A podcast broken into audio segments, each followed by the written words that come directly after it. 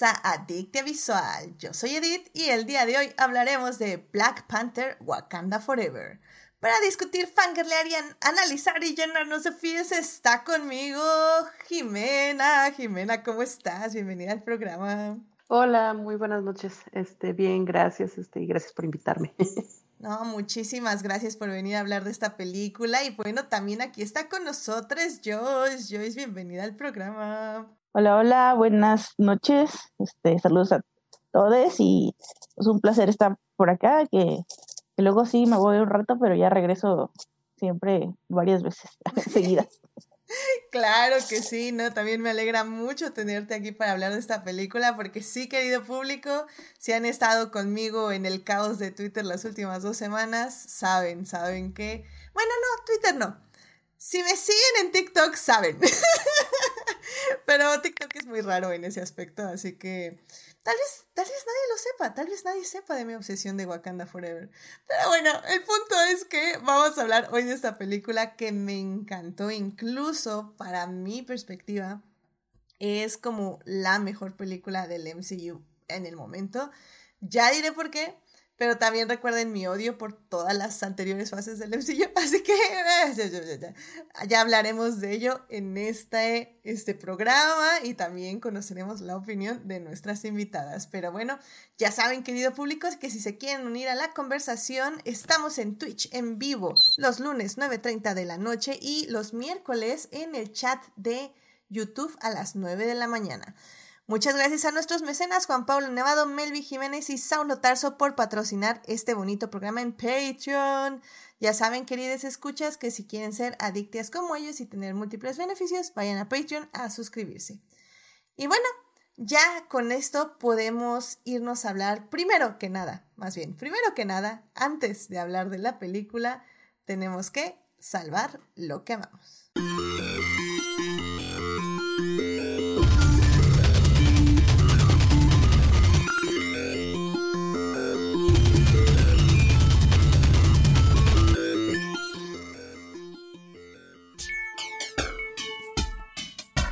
Muy bien, ya estamos aquí para salvar lo que amamos. Eh, Jimena, ¿qué te gustaría compartir con el público esta semana? Este, pues me gustaría compartir que hace casi un mes más o menos fuimos a un concierto de Nightwish y estuvo fabuloso. No se imaginan, este, pues para los que me conocen y los que no me conocen, soy súper fan de, del grupo, soy este, tanto de cada uno de sus integrantes, este, y en especial de su vocalista, porque me parece una, una mujer muy interesante. Este, y al día, no recuerdo si fue, fue al día siguiente o a unos dos días del concierto que publica ella, que bueno, una iban de regreso para este, su tierra natal y este, dos, que ella iba de regreso a hacerse una cirugía para removerse cáncer de mama. Este, lo cual fue un shock porque con todo el hype que teníamos nosotros del, del, concierto, de repente pues te da el bajón, ¿no? Donde te enteras de la noticia. Afortunadamente, de hecho, ya el día de, fue en esta semana, en esta semana que pasó más bien, este, anunció ella que este, pues ya está de regreso en los escenarios, está recuperada, sí se logró extraer toda la, este, todo la, el, el tumorcito que traía y este, ya le hicieron screen y está limpia. Entonces, este, de hecho ya está ella otra vez cantando, feliz de la vida, ¿no? Entonces, eh, ella lanzó este mensaje y lo compartió para que, o sea, en vez de hacerlo privado, lo quiso hacer ella público para que por favor todos tengamos ese acercamiento a nuestros chequeos médicos, nuestros chequeos, no nada más este, eh, la famosa mamografía, ¿no? Sino a todos tus chequeos médicos, tratar de estar siempre, este, eh, cuidándonos y este, viendo por nosotros. Entonces, mi salvando lo que amamos, aparte de Nightwish, es cuidémonos a nosotros mismos, ¿no? Tengamos ese, ese momento de,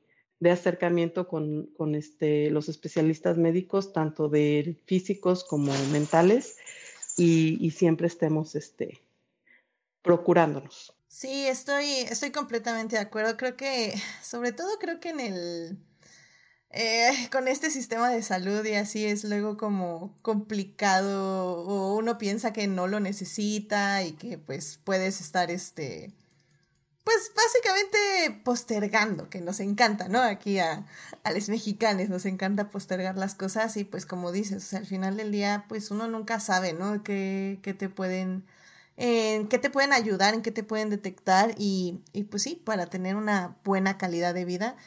Y bueno, y sí, la verdad, este, pues qué, qué fuerte y qué, qué bueno, no sé, o sea, cuando una persona, y de hecho va a ser un poco el tema del día de hoy, cuando una persona tiene una enfermedad y aún así decide seguir haciendo su arte, decide seguir en los escenarios en este caso, eh, porque sabe que al final del día es como algo que va a pasar, pero que, que al final del día no puedes dejar de seguir, en este caso, interactuando con el público, compartiendo su voz con el público wow, ¿no? O sea, que no sé si es resiliencia o, pero bueno, definitivamente es algo que admirar y, y qué bueno que también lo dijo justo por eso, para crear conciencia en su público y en sus fans, definitivamente. Exacto, exacto. Sí, de repente piensas, a lo mejor es porque también tiene esa eh, educación de tienes que hacerlo y no importa, o sea, no te puedes detener o algo, no sé, espero que no sea el caso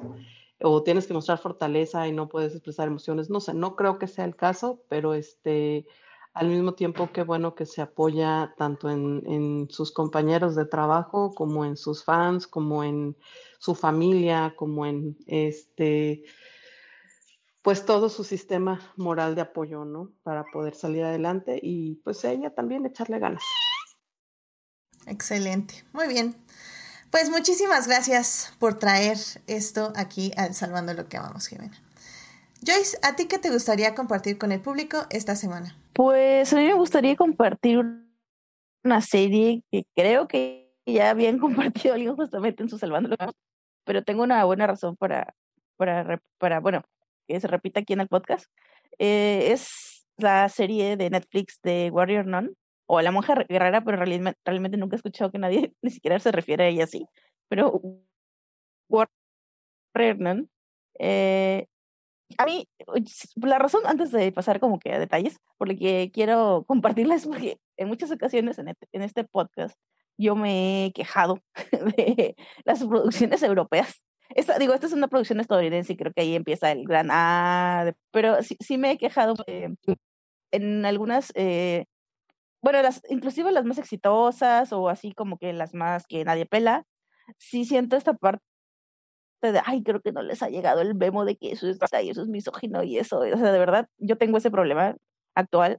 Soy una persona que pasó de ver mucha, mucho contenido europeo la década pasada a esta década no, no ver casi nada por esa razón. Porque no puedo, o sea, no, no, no las, no, no, no, no trago ciertos personajes y me arruina completamente la historia porque soy ese tipo de personas. Este, pero tiene la, pues no sé, eh, para mí tiene, tiene un poquito de, de, todo lo bueno, este, en el sentido de que es una historia de ciencia ficción, de la, digamos, el subgénero de ciencia ficción que mezcla conceptos de religión, y en todo caso de fantasía eh, con, con la, la, ciencia ficción eh, pura y dura. Este, pero digo, en general, pues yo cuando tienen cuando una, como dos cualidades, yo lo llamo como simplemente ficción especulativa. Entonces, eh, se mueve mucho en tema de religión sin ser como, obviamente no intenta adoctrinar, de hecho es bastante crítica de la misma iglesia y, y, tiene una narrativa que la primera temporada por momentos es hasta lenta, pero yo entiendo que tiene muchos directores europeos porque está, o sea, a pesar de que es una producción eh, de, Estados, de Estados Unidos, pues está hecha en Europa, en España, con, con actores europeos y, y, directoras, porque tiene más directoras que directores europeos, europeas, narrativa, como dices, ahí esto va muy lento para lo que yo estoy acostumbrada a ver, pero no me molesta. O sea, diría que lo disfruto. Eh, tiene muy así, no sé, o sea, lo ves y dices, esto, esto es de europeo. Entonces lo ves y sabes el, lenguaje que, que, es diferente. Y además, eh, no sé si han notado, esta segunda temporada que me parece que se estrenó en las últimas semanas, eh, tuvo como un gran boom en redes sociales, como que dio el salto y los, el fandom se está quejando de que a pesar de cero, o sea, cero promoción que le está dando Netflix, está siendo de lo más visto. Y es una razón por la cual es popular, pero va a ser spoiler, así que mejor no se la digo. Este, si pueden, chequenla, a mí me encantó. Eh, yo la empecé a ver desde la primera temporada, pero me quedé ahí la primera por falta de tiempo, la verdad no fue por falta de ganas. Y justo este fin de semana ya como que hice un maratón y ya casi chécala, eh, es, se siente como que refrescante en el sentido de que, ah, mira, esto es como, que lo que me gusta, pero diferente. Entonces, si están buscando algo así, Warrior Non es opción. Excelente. Sí, yo, yo vi la primera temporada de Warrior Non y me gustó la idea, pero el problema con estas series de fantasía es que siempre empiezan en la segunda temporada. o sea, nos presentan a los personajes, conocemos eh, las motivaciones, los problemas, el universo. Y el último capítulo es increíble, que es donde empieza la verdadera historia, lo importante, y pues se acaba, ¿no? Y sobre todo cuando Netflix estuvo cancelando a diestra y siniestra, yo hasta pensé que la habían cancelado. Entonces cuando dijeron, estreno segunda temporada, yo me quedé, ¿qué? Sí, yo también, creo que también es influyó para que la dejara de ver. Como dije, ay, la verdad, ¿para qué pierdo mi tiempo? ¿Para qué me involucro sentimentalmente con estas series y la, ya la cancelaron? Sí. Pero, bueno, algo, fíjate, algo ahorita que dijiste que me, me, me recordó. Luego, este tipo de, o sea, de, este tipo de género, esto, ay, bueno, voy a decir innombrable, pero me recordó muchas temáticas que tenía The Hundred, pero me gustó muchísimo. No, básicamente, no son ni listas ni, ni uh, cínicas al respecto. Eso me gusta, eso me gusta mucho porque, como le hemos dicho en otras ocasiones, yo creo que es más difícil de escribir. Entonces, eso me gusta. Sí, no la comparo con The Hundred, pero, pero te entiendo por dónde vas definitivamente.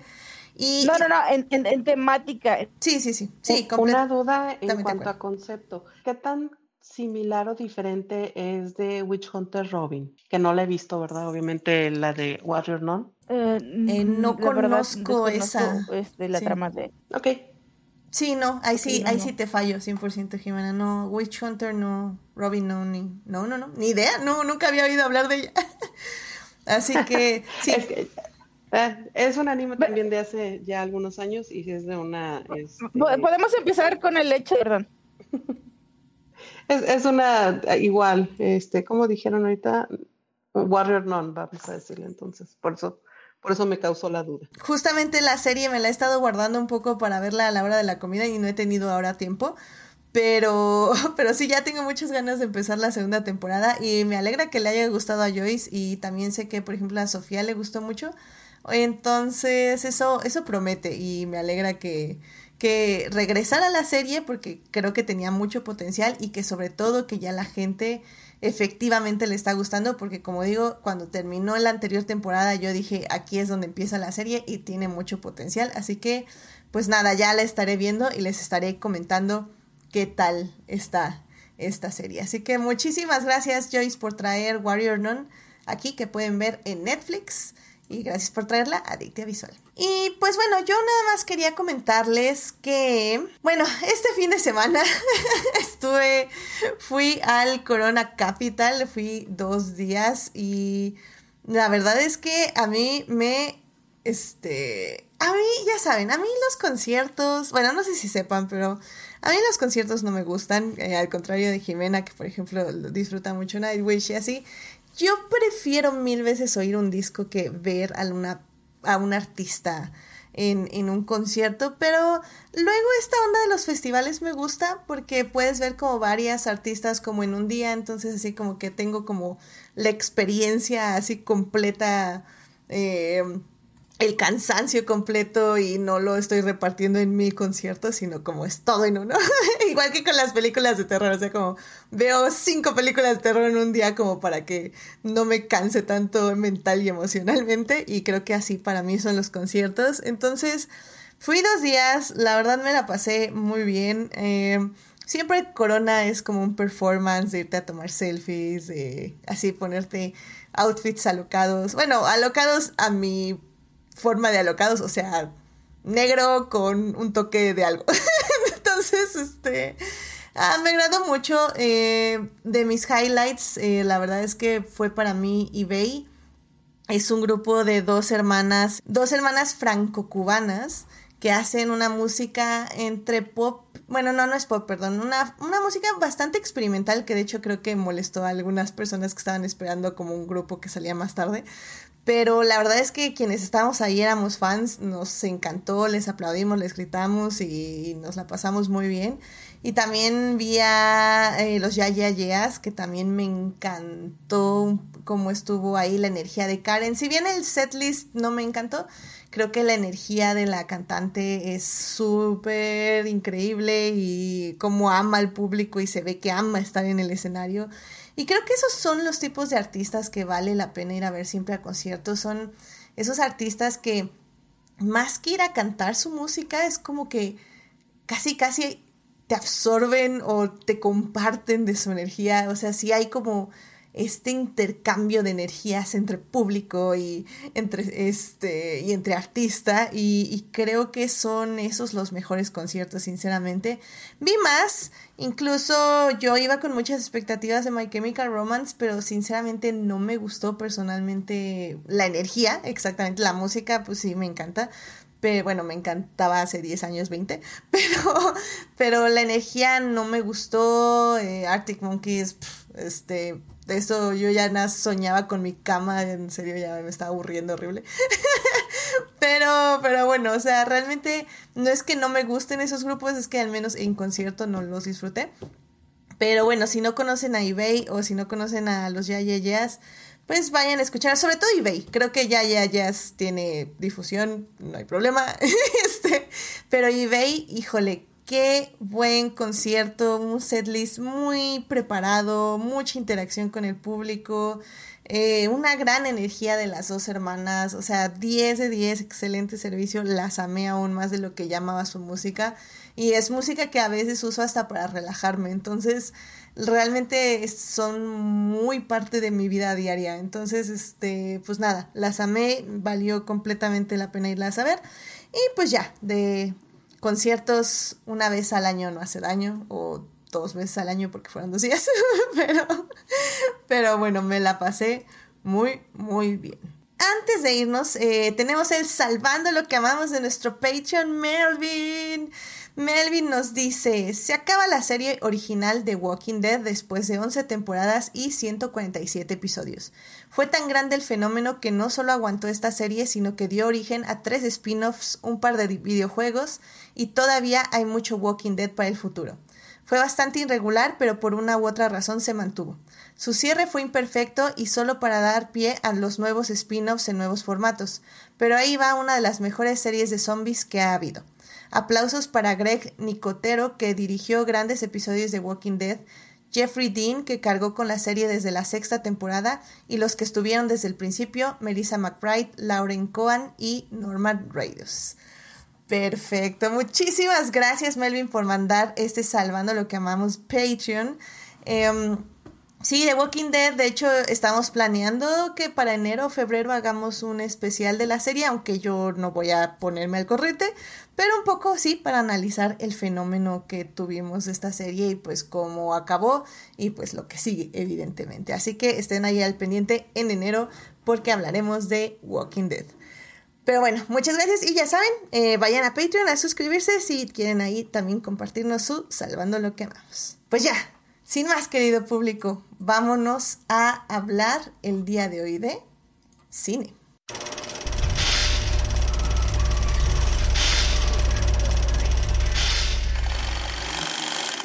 Pues ya estamos aquí, querido público, para hablar de Wakanda Forever. Black Panther, Wakanda Forever. Esta película se estrenó en cines hace dos semanas. Está dirigida por Ryan Coogler, que es el mismo director de la primera película de Black Panther. Black Panther es parte del MCU y según, si no mal recuerdo, es la película que cierra esta última fase. Así que realmente ya estamos hablando de que damos pie a lo que sigue de Marvel.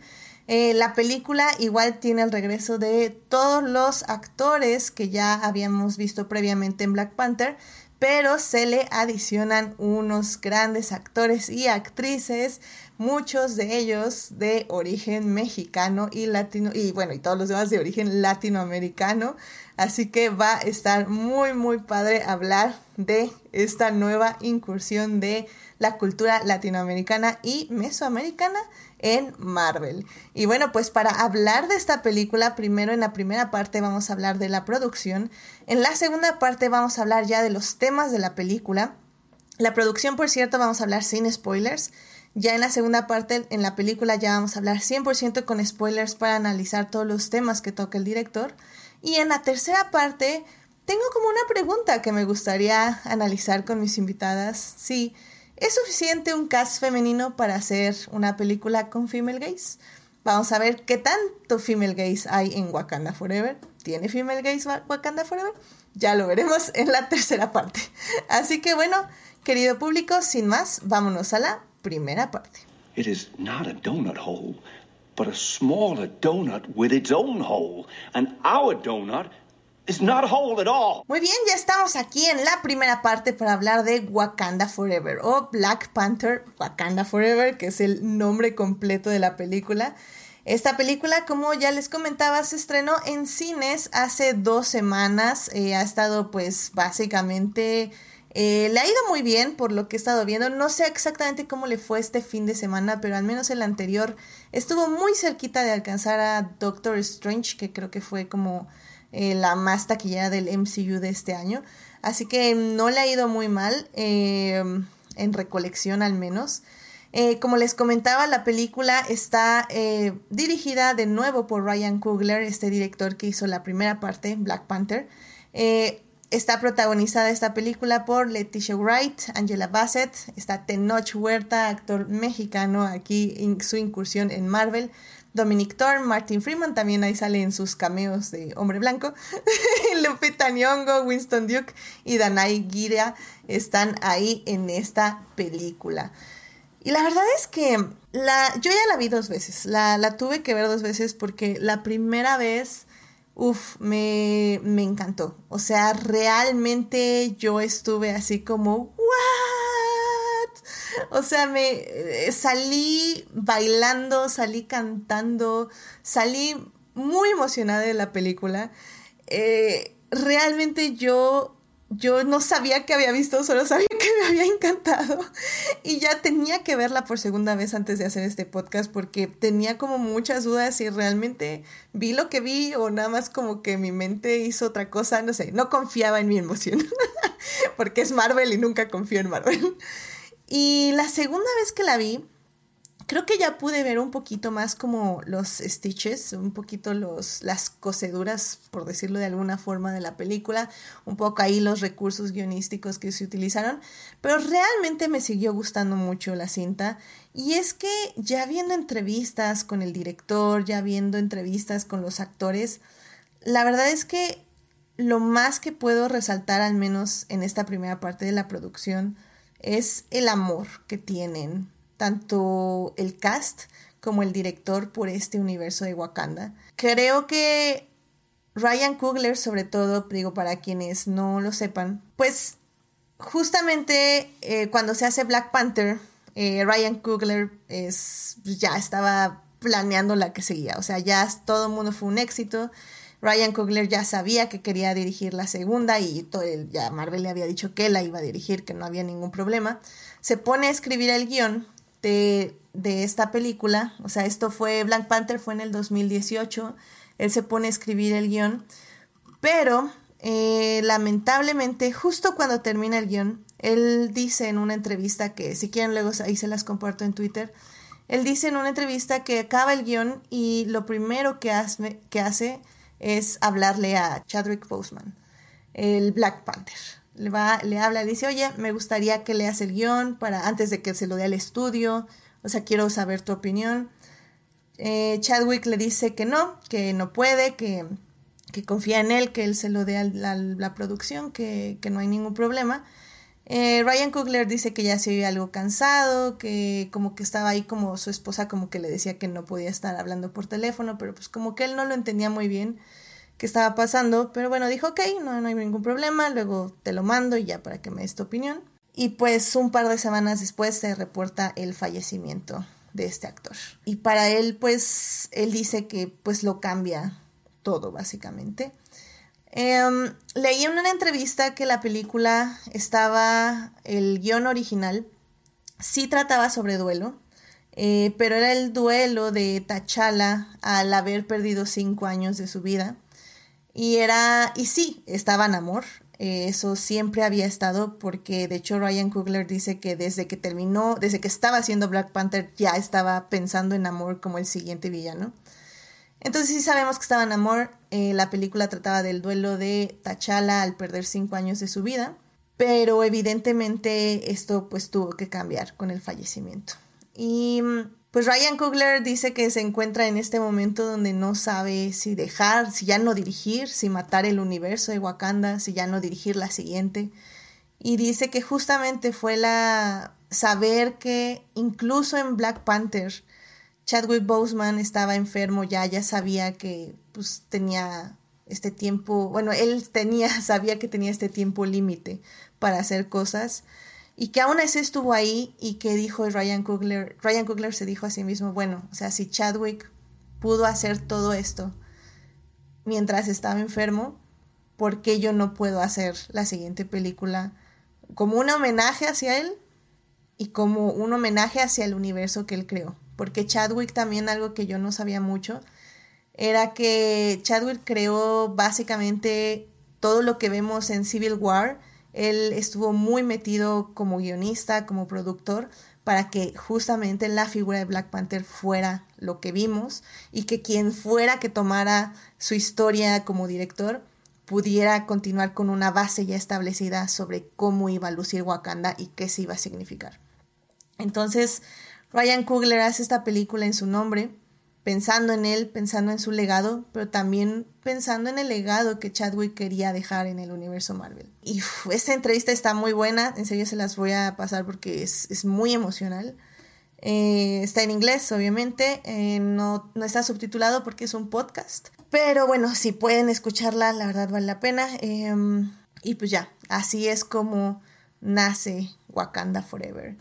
Em, pero bueno, Jimena, no sé tú eh, así para hablar sin spoilers, que le puedas decir al público tal vez qué fue lo que más te gustó de esta cinta cuando la viste y tal vez un rasgo de producción que te haya llamado la atención. Mira, por ejemplo, a mí algo que me gustó mucho es que precisamente fue un homenaje a Chadwick, este, y no se manejó, o sea, no es, no con fines de explotación, o sea, sino realmente un homenaje de amor, o sea, un homenaje de, mira, te queríamos mucho, fuiste una gran parte de este universo y este, queremos, queremos incluir eso para ti. Sí, este, porque ay, hay tantas películas que sí ves y tú dices, ay, esto es, realmente estaban viendo el signo de, dólares, ¿no? En este caso no. siento que todo se manejó con mucho respeto, tanto al, eh, a la persona como al personaje, y eso se me hizo muy, muy padre. Este, en cuanto a la producción, me gustó la inclusión eh, de la música, que cuidaron mucho, desde mi punto de vista, cuidaron mucho, buscaron artistas adecuados para los momentos adecuados con las canciones exactas.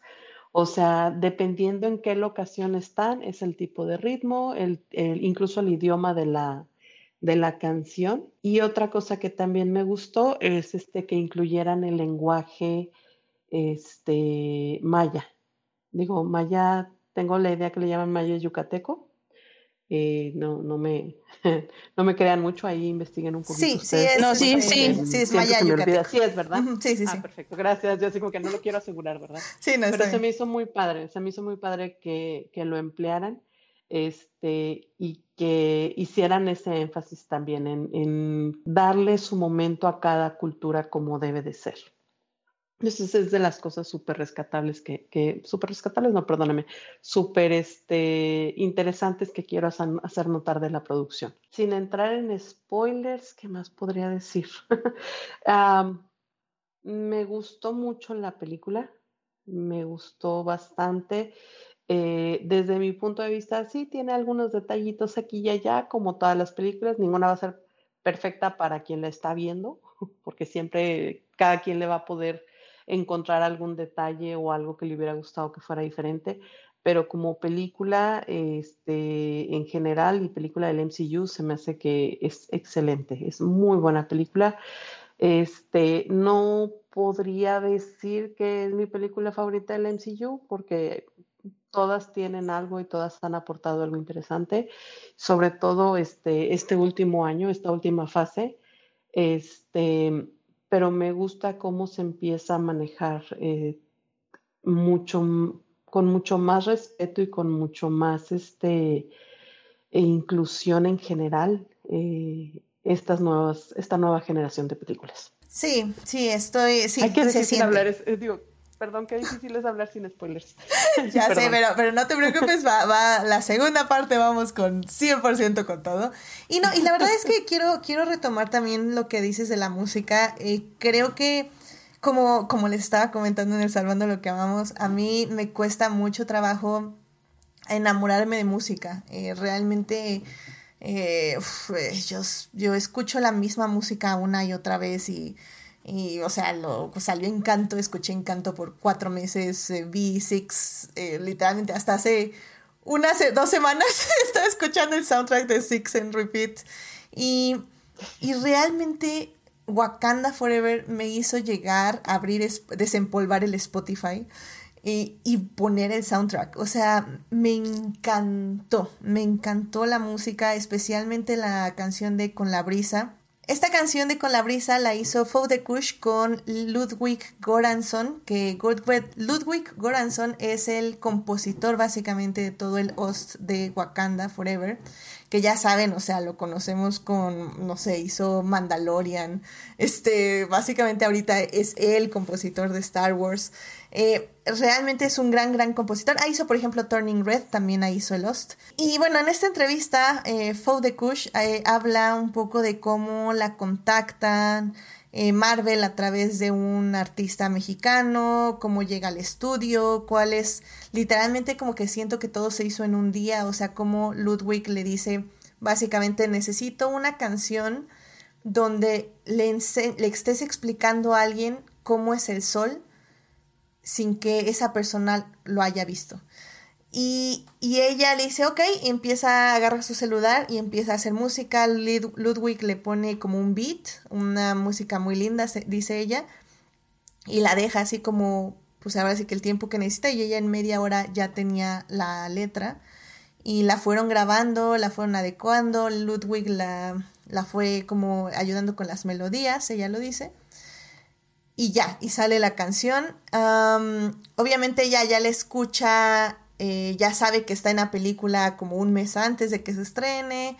O sea, son raros ahí los tiempos, pero definitivamente lo que me llevo de esta entrevista es cómo Ludwig realmente estuvo investigando. O sea, parece ser que este compositor lo que hizo fue pedir muestras de básicamente artistas que, que hubiera en México ver qué artistas les gustaba, le gustaba su música, les gustaba la voz, le gustaban sus ritmos y los llamaba a colaborar con él.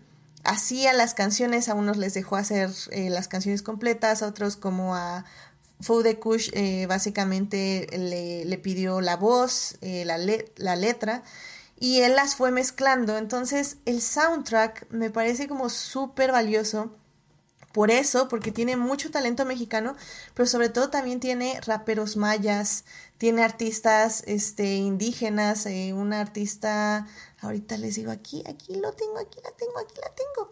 Este, tiene a María Advertencia, que es una rapera zapoteca, eh, que ella hace la canción de Árboles bajo el mar, que interpreta junto a Vivir Quintana que por cierto, ella, Vivir Quintana, es reconocida por el himno feminista Vivir sin Miedo, por ejemplo.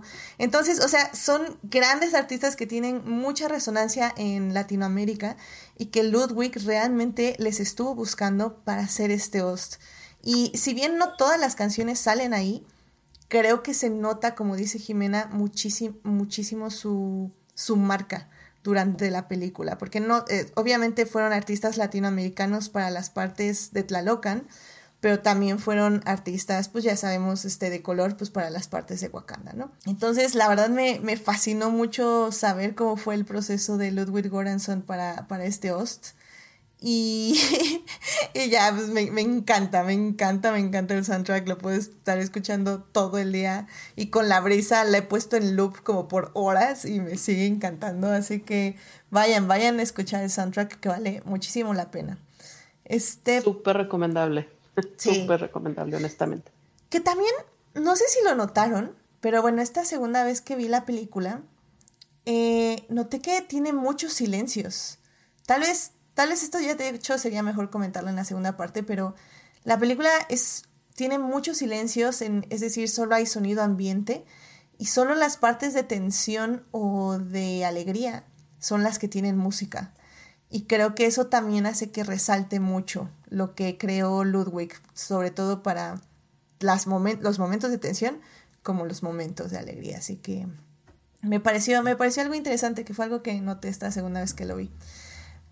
Pero bueno, Joyce, no sé si nos quieras comentar algo, ya sea del, eh, de la producción o de cuál fue tu impresión al ver la película de Wakanda Forever. Eh, de acuerdo con lo que mencionan. Me, de, o sea, creo que en el sentido de, en general, es una secuela más que sólida, ¿no? Que también ya de entrada se agradece mucho, porque sabemos que luego Marvel tiene esta cosa de que, ay, las secuelas, luego como que se le caen, este, y, por ejemplo, yo lo, o sea, me agradó inclusive esto que dices del soundtrack, de que esto era ya algo que, bueno, a mí me gusta mucho el, no me, no, no he tenido tiempo para escuchar con detenimiento todo el soundtrack, lo que he escuchado me ha gustado mucho, pero, por ejemplo, yo recuerdo que el primero me encantó. Entonces, está, o sea, como que otra vez a la altura o, mejor, ¿no?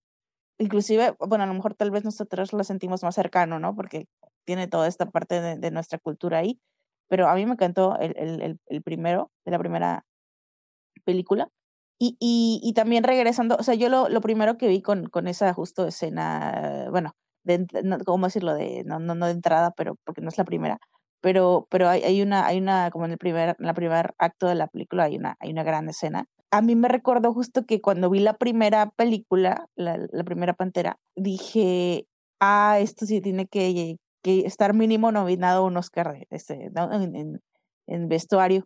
Y, y, fue, y, y, lo volví a pensar viendo esta, ¿no? Entonces, digo, refiriéndome a que los, las palomitas que se llevó en la primera entrega, creo que las vuelve a cumplir en, en, esta, en esta cinta. Por ejemplo, eh, Tenoch, para mí, lo que quiero decir es que, sin spoiler, cumplió todas mis expectativas. O sea, creo que luego también en México pues, ya sabemos cómo está el tema, ¿no? Eh, sobre todo con alguien que no es tan vocal respecto a temas de colonialismo racismo, eh, clasismo. Y, dije, wow, qué bueno que lo hizo tan bien, se merece que lo, vean, este, por todo lo que significa. Para,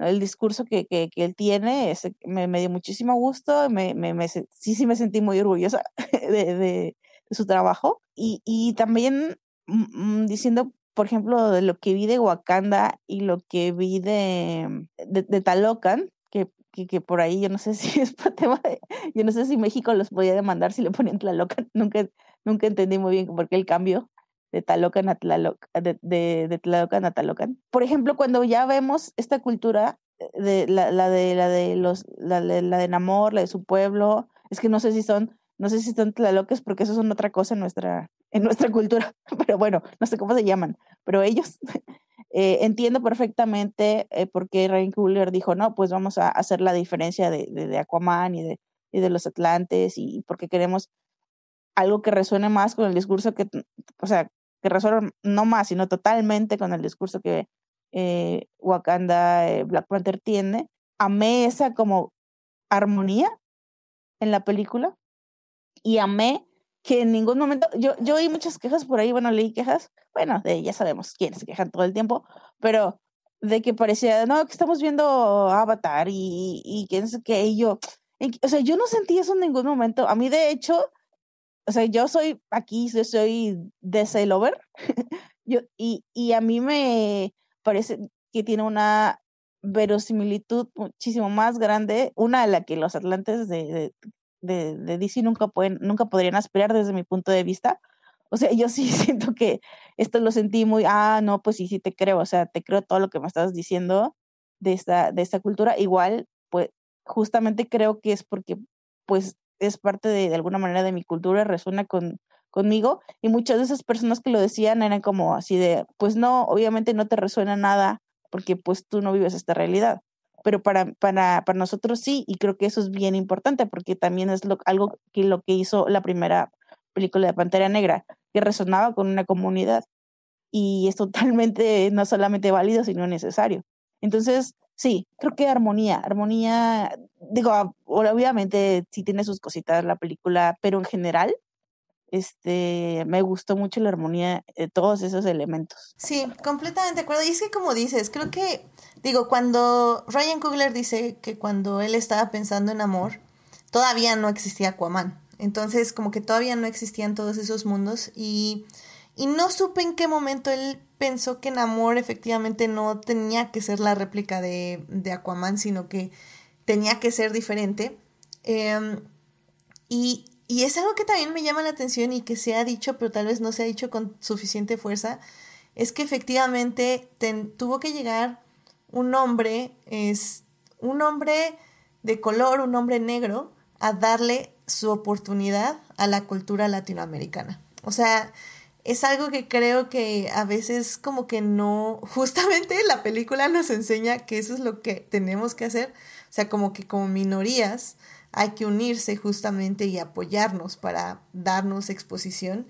Y efectivamente, o sea, la elección, como dices, de Tenoch, pues es súper acertada, porque evidentemente a Marvel le gusta eh, las personas que son activistas, tal vez no le gusta, o sea, le gusta un cierto grado de activismo, y creo que Tenoch lo ha hecho muy bien en ese aspecto, y pues desde que se fue casteado recibió muchísimas críticas Em, de parte de estos haters horribles que desde su cuerpo, desde qué iba a ser, desde que no sabía actuar, como pues como dicen, o sea, Tenoch ya es un actor reconocido, ya es un actor con mucha experiencia y que haya sido elegido por esta película, la verdad es que me alegro mucho y incluso ya que se estrenó, creo que ha sido un gran embajador para no solo Marvel, sino para la cultura latina, para las personas que han sufrido discriminación por su color de piel aquí en México. Eh, una persona que evidentemente está consciente de, de que su personaje, de lo que su personaje representa en caso de en representación, valga la redundancia, para las niñas de todo México. Y en ese aspecto, por ejemplo, me gustaría mencionar que pues, o sea, Tenoch tiene como un montón de, de este, ¿cómo se dice? De anécdotas de que literalmente no sabía nadar y que ahí fue y que nada más dijo que sí, sí, sí, nunca me he ahogado, no hay ningún problema y que pues ya cuando sí lo castearon fue así como, ups, creo que tengo que aprender a nadar. también incluso eh, Mabel Cadena, que también hace a, hace a Namora, que es una de las manos derechas de, de Namor.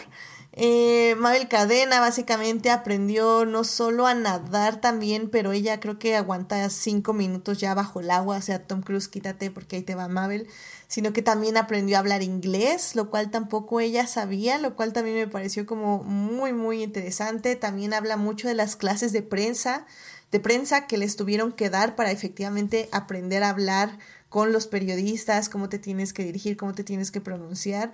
Tenemos también a Alex Livani como Atuma, que bueno, también es, es, también un actor con una gran presencia que también ya está siendo muy reconocido al menos por el fandom. Y pues, pues sí, o sea, creo que en ese aspecto, o sea, lo, lo hicieron muy bien. O sea, como dices, creo que la representación y cómo se eligió a las personas que ahorita nos están respetando, digo, nos están representando como latinoamericanos y como mexicanos, creo que ha sido extremadamente interesante, definitivamente. Solo, solo justo apuntar ese último, lo último que dices, porque creo que es algo que al menos de Notch y, y, bueno, creo que parte de la producción también ha sido muy vocal, es que no, no, no se toman, o sea, como que obvio, obvio nos pega por cercanía, por proximidad, pero obviamente eh, la película busca representación de las de, de, de, que esas culturas eh,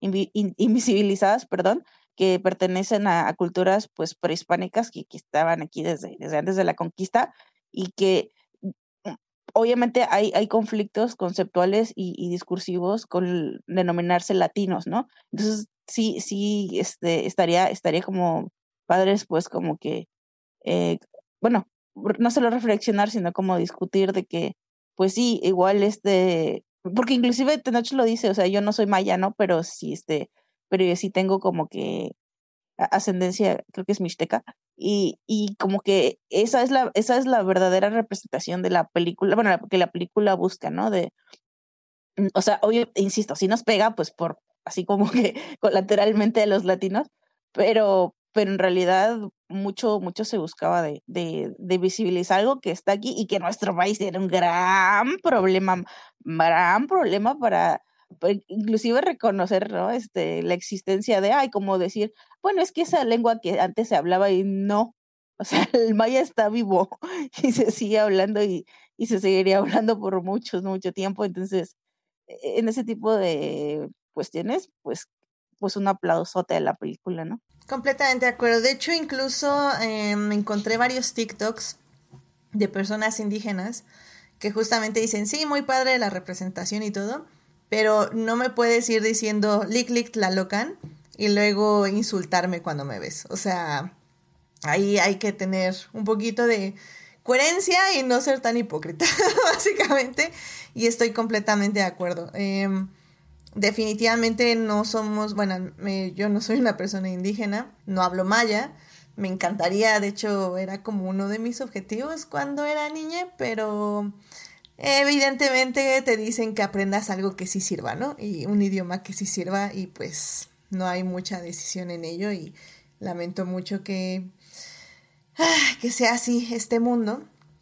Eh, pero eh, si quieren aprender maya, de hecho ahorita hay muchos TikTokers y canales de YouTube que son personas que saben maya y que están ahí con clases básicas, lo cual me, parece como muy interesante y muy bueno porque efectivamente, como dices Joyce, es un idioma que todavía se usa y que incluso muchas personas extranjeras están aprendiendo porque efectivamente es algo que sigue vivo, ¿no?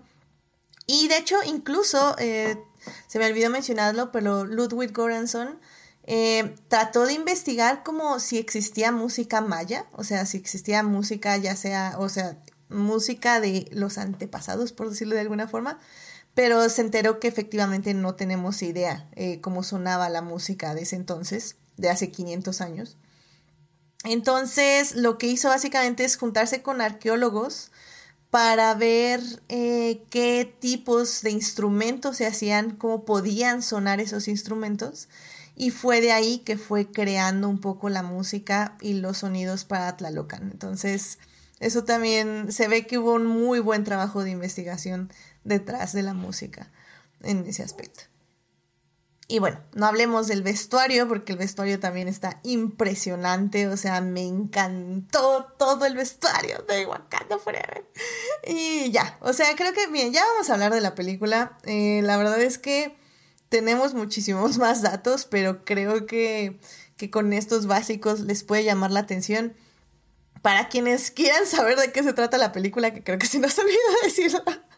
Básicamente, Wakanda está eh, inicia, la primera escena inicia cuando T'Challa, el rey de Wakanda, muere. Eh, no lo vemos en pantalla, lo vemos todo a través de Shuri, que está, su hermana, que está básicamente tratando de crear una cura o crear la hierba de corazón, si no me recuerdo se llama, em, que era lo que le daba los poderes al Pantera Negra, eh, pero no lo logra y T'Challa fallece. Eh, vemos el funeral y inmediatamente eh, tenemos eh, un salto de tiempo. Y básicamente hay una científica que creó una máquina que básicamente busca vibranio y tienen que buscar a esta científica y salvarla porque hay una persona de un mundo subacuático, un dios, que busca matarla para proteger a su pueblo y a su gente. Ese es como... Es como mi resumen, I don't know. Vayan a ver. es increíble. Wakanda se enfrenta a varias potencias que están este, tras de su vibranio, ¿no? Es otra, otro de los puntos importantes que mencionan. Tanto Estados Unidos como Francia, como en mil potencias mundiales están pidiendo que compartan su tecnología. Entonces yo creo que Wakanda como que está sufriendo una pérdida y al mismo tiempo está siendo presionada por los gobiernos. Efectivamente. Y una nueva, una, buena, una nueva nación se une a esta presión a Wakanda. Entonces, eso, eso está bien. Muy bien, gracias, Jimena. Muchas gracias. Yo soy. Nunca sale la sinopsis, qué es que es como estoy viendo la película en mi casa. Ay, pero bueno, eh, Héctor nos dice hierba en forma de corazón. Muy bien, la hierba en forma de corazón. Pero bueno. Eh, no, digo, si no han vuelto a ver Black Panther, la primera película, no creo que sea necesario volver a verla para disfrutar esta cinta. Pero la verdad no me hubiera molestado ver Black Panther antes de ver este Wakanda Forever. Pero bueno, si no la han visto, no se preocupen. Otra cosa rápidamente antes de pasar a la segunda parte. Trátenla de ir a ver a un cine nuevo o a IMAX. Esto es porque, perdón, hay escenas en las escenas en Tlalocan, las escenas que transcurren debajo del agua Sí están un poco oscuras, pero la razón es porque pues, hasta el fondo del agua no hay luz. Entonces, sí están bien iluminadas. No estamos hablando de un caso de Game of Thrones. Pero... Ay, perdón. Pero evidentemente, si el proyector no sirve como la primera vez que fui a verla, sí se van a ver demasiado oscuras las escenas. Entonces traten de que sea un proyector nuevo y si no, ya nada más aguanten y ya cuando salga en Disney Plus ya la van a poder disfrutar perfectamente en su pantalla. Nada más así como un pequeño consejo por si no la han visto y quieren ir al cine. Traten de que sean cines nuevos o una, una proyección en IMAX donde casi siempre, casi siempre, no es garantía, pero están calibradas las pantallas. Entonces, bueno. Ah, pues ya, vámonos entonces ya a la segunda parte para seguir hablando de esta película. Vámonos para allá. Ya estamos aquí en la segunda parte de este podcast. Estamos hablando de Black Panther Wakanda Forever, esta película que se estrenó en cines hace dos semanas y que, bueno, la verdad es que nos encantó. Este, bueno, a mí me encantó. Ahorita vemos a las invitadas, pero ya han dicho que les han gustado muchas cosas de la producción de la cinta, que fue de lo que hablamos en la primera parte. En esta segunda parte ya vamos a hablar de la película y ya vamos a mencionar spoilers 100%. Así que si no quieren saber absolutamente nada de esto, vayan a ver la película y regresen a este podcast. Pero bueno. Jimena, pues ¿Qué primer tema quieres traer para hablar de la película de Wakanda Forever? Porque hay varios temas, siento yo. Eh, tenemos justamente esto de las peleas entre naciones, tenemos ahí un asunto que a mí me encanta, tenemos el tema del duelo, pero ¿qué, te gustaría tocar a ti primero? Este, bueno, esto a lo mejor iba en mi producción, pero también lo quiero comentar de una vez. Este, me encantaron los vestuarios, ahorita lo mencionaste este, los, vestuarios ceremoniales, este, cómo cada uno representa el, momento o el evento en el que está. Este, me gusta el cuidado que tuvieron para presentarlos, tanto en, los duelos, en los funerales, este, ahora eh, cuando se visten para la guerra, porque pues también eso se, ocupan, se me hizo muy padre. Me gusta la película, me gusta cómo maneja el, crecimiento de Shuri. Este, ella pues estaba enfocada en su ciencia para tratar de, salvar a su hermano, este, lo cual no logró y por estar enfocada en su ciencia ni siquiera alcanzó a decirle adiós, este, ni siquiera alcanzó a, a estar con él en el momento en que él estaba falleciendo. Y pues ella toda la película se culpa por ello y luego este, fallece su madre también, este, de una forma, bueno, ahorita comento también de ese tema. Este, y ella está buscando, bueno, ella no se siente merecedora al, al, trono, no se siente lista, y me gusta cómo se apoya en Mbaku, menos, el que menos esperaba, pero cómo se apoya en él para que, que este, la guía por el camino correcto. En Baku, no sé si recuerdan, en la primera película era el que trataba de este, desafiar al trono a este Tachala. En este caso, este, él está apoyando en todo momento a tanto a Ramonda cuando estaba ella este, con sus problemas políticos, como a Shuri cuando está con sus problemas este, personales. Eh, y desgraciadamente algo que no terminó de gustarme del crecimiento y desarrollo de Shuri y, que lo comenté en el pasado miércoles en Crónica del Multiverso, es que ella sigue el camino del héroe y como todos sabemos, pues ella pues, se identifica como mujer, entonces, ¿por qué sigue el camino del héroe en vez del camino de la heroína? Entonces, es algo que no me terminaba de cuadrar hasta que Edith lo, lo señaló, la verdad, y, entonces así como que ¡pam! se abrieron todas las puertas, ¿no? Y ya todo tenía sentido. Este, igual si quieren comentamos ese tema en la siguiente eh, sección, porque creo que eso también es algo que vamos a, a, tratar. Este, otro punto que también este, comenté, y es que no me convence cómo ella pelea ahora eh, Marvel es bien específico. Marvel le ha diseñado el, estilo de pelea a cada personaje. Este, al Capitán América le, le, diseñó un estilo de pelea que incluya pelear con escudo, tanto como arma como este, mecanismo de defensa. Este, obviamente a Thor le diseñó su estilo de pelea, a, este, a Natasha Romanov le diseñó su estilo de pelea, entonces a cada uno les tiene su, su, diseño, sus movimientos practicados, ensayados, todo.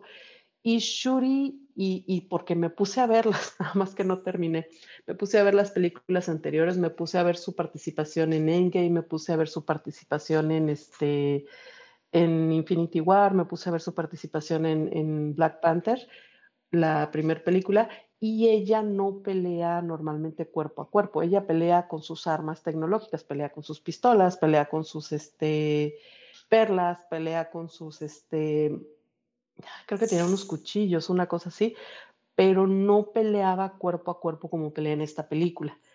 Este, no sé si sea porque la tecnología le falló en el momento en que ella estaba tratando de salvar a su hermano y entonces ya abandona la tecnología un poco, o si sea porque al tomar la flor de, del corazón, este, la sabiduría de pelea de la pantera también pasó en ella, pero eso es algo que no me terminó de, de convencer en algunos momentos este, porque siempre la sentí como una persona más calculadora, más estratega. Y siento que aquí esa parte, no sé si era parte de sus dudas o parte de su crecimiento, le faltó o, no lo vi tanto como, me hubiera gustado. O sea, mi, mi primer instinto para poder este, ganar una pelea con un rey o dios del mar no sería pelear en el mar. O sea, no sé ustedes, pero no, sería lo que yo intentaría hacer. Y yo sé que fue un Rus en este caso, pero bueno. Eh, otra cosa que, que también las habilidades para negociar no son, no tienen mucho sentido para mí, porque así como que vamos a aliarnos, porque pues nosotros tenemos vibranio, ustedes también, y el mundo, los demás son los conquistadores, son malos, entonces, este, alíate conmigo, ¿no? ¿Qué? Ah, entonces me peleo contigo primero, no, espérate, o sea, ¿por qué si lo que estás buscando es una alianza, no buscas como que una forma de proponerlo?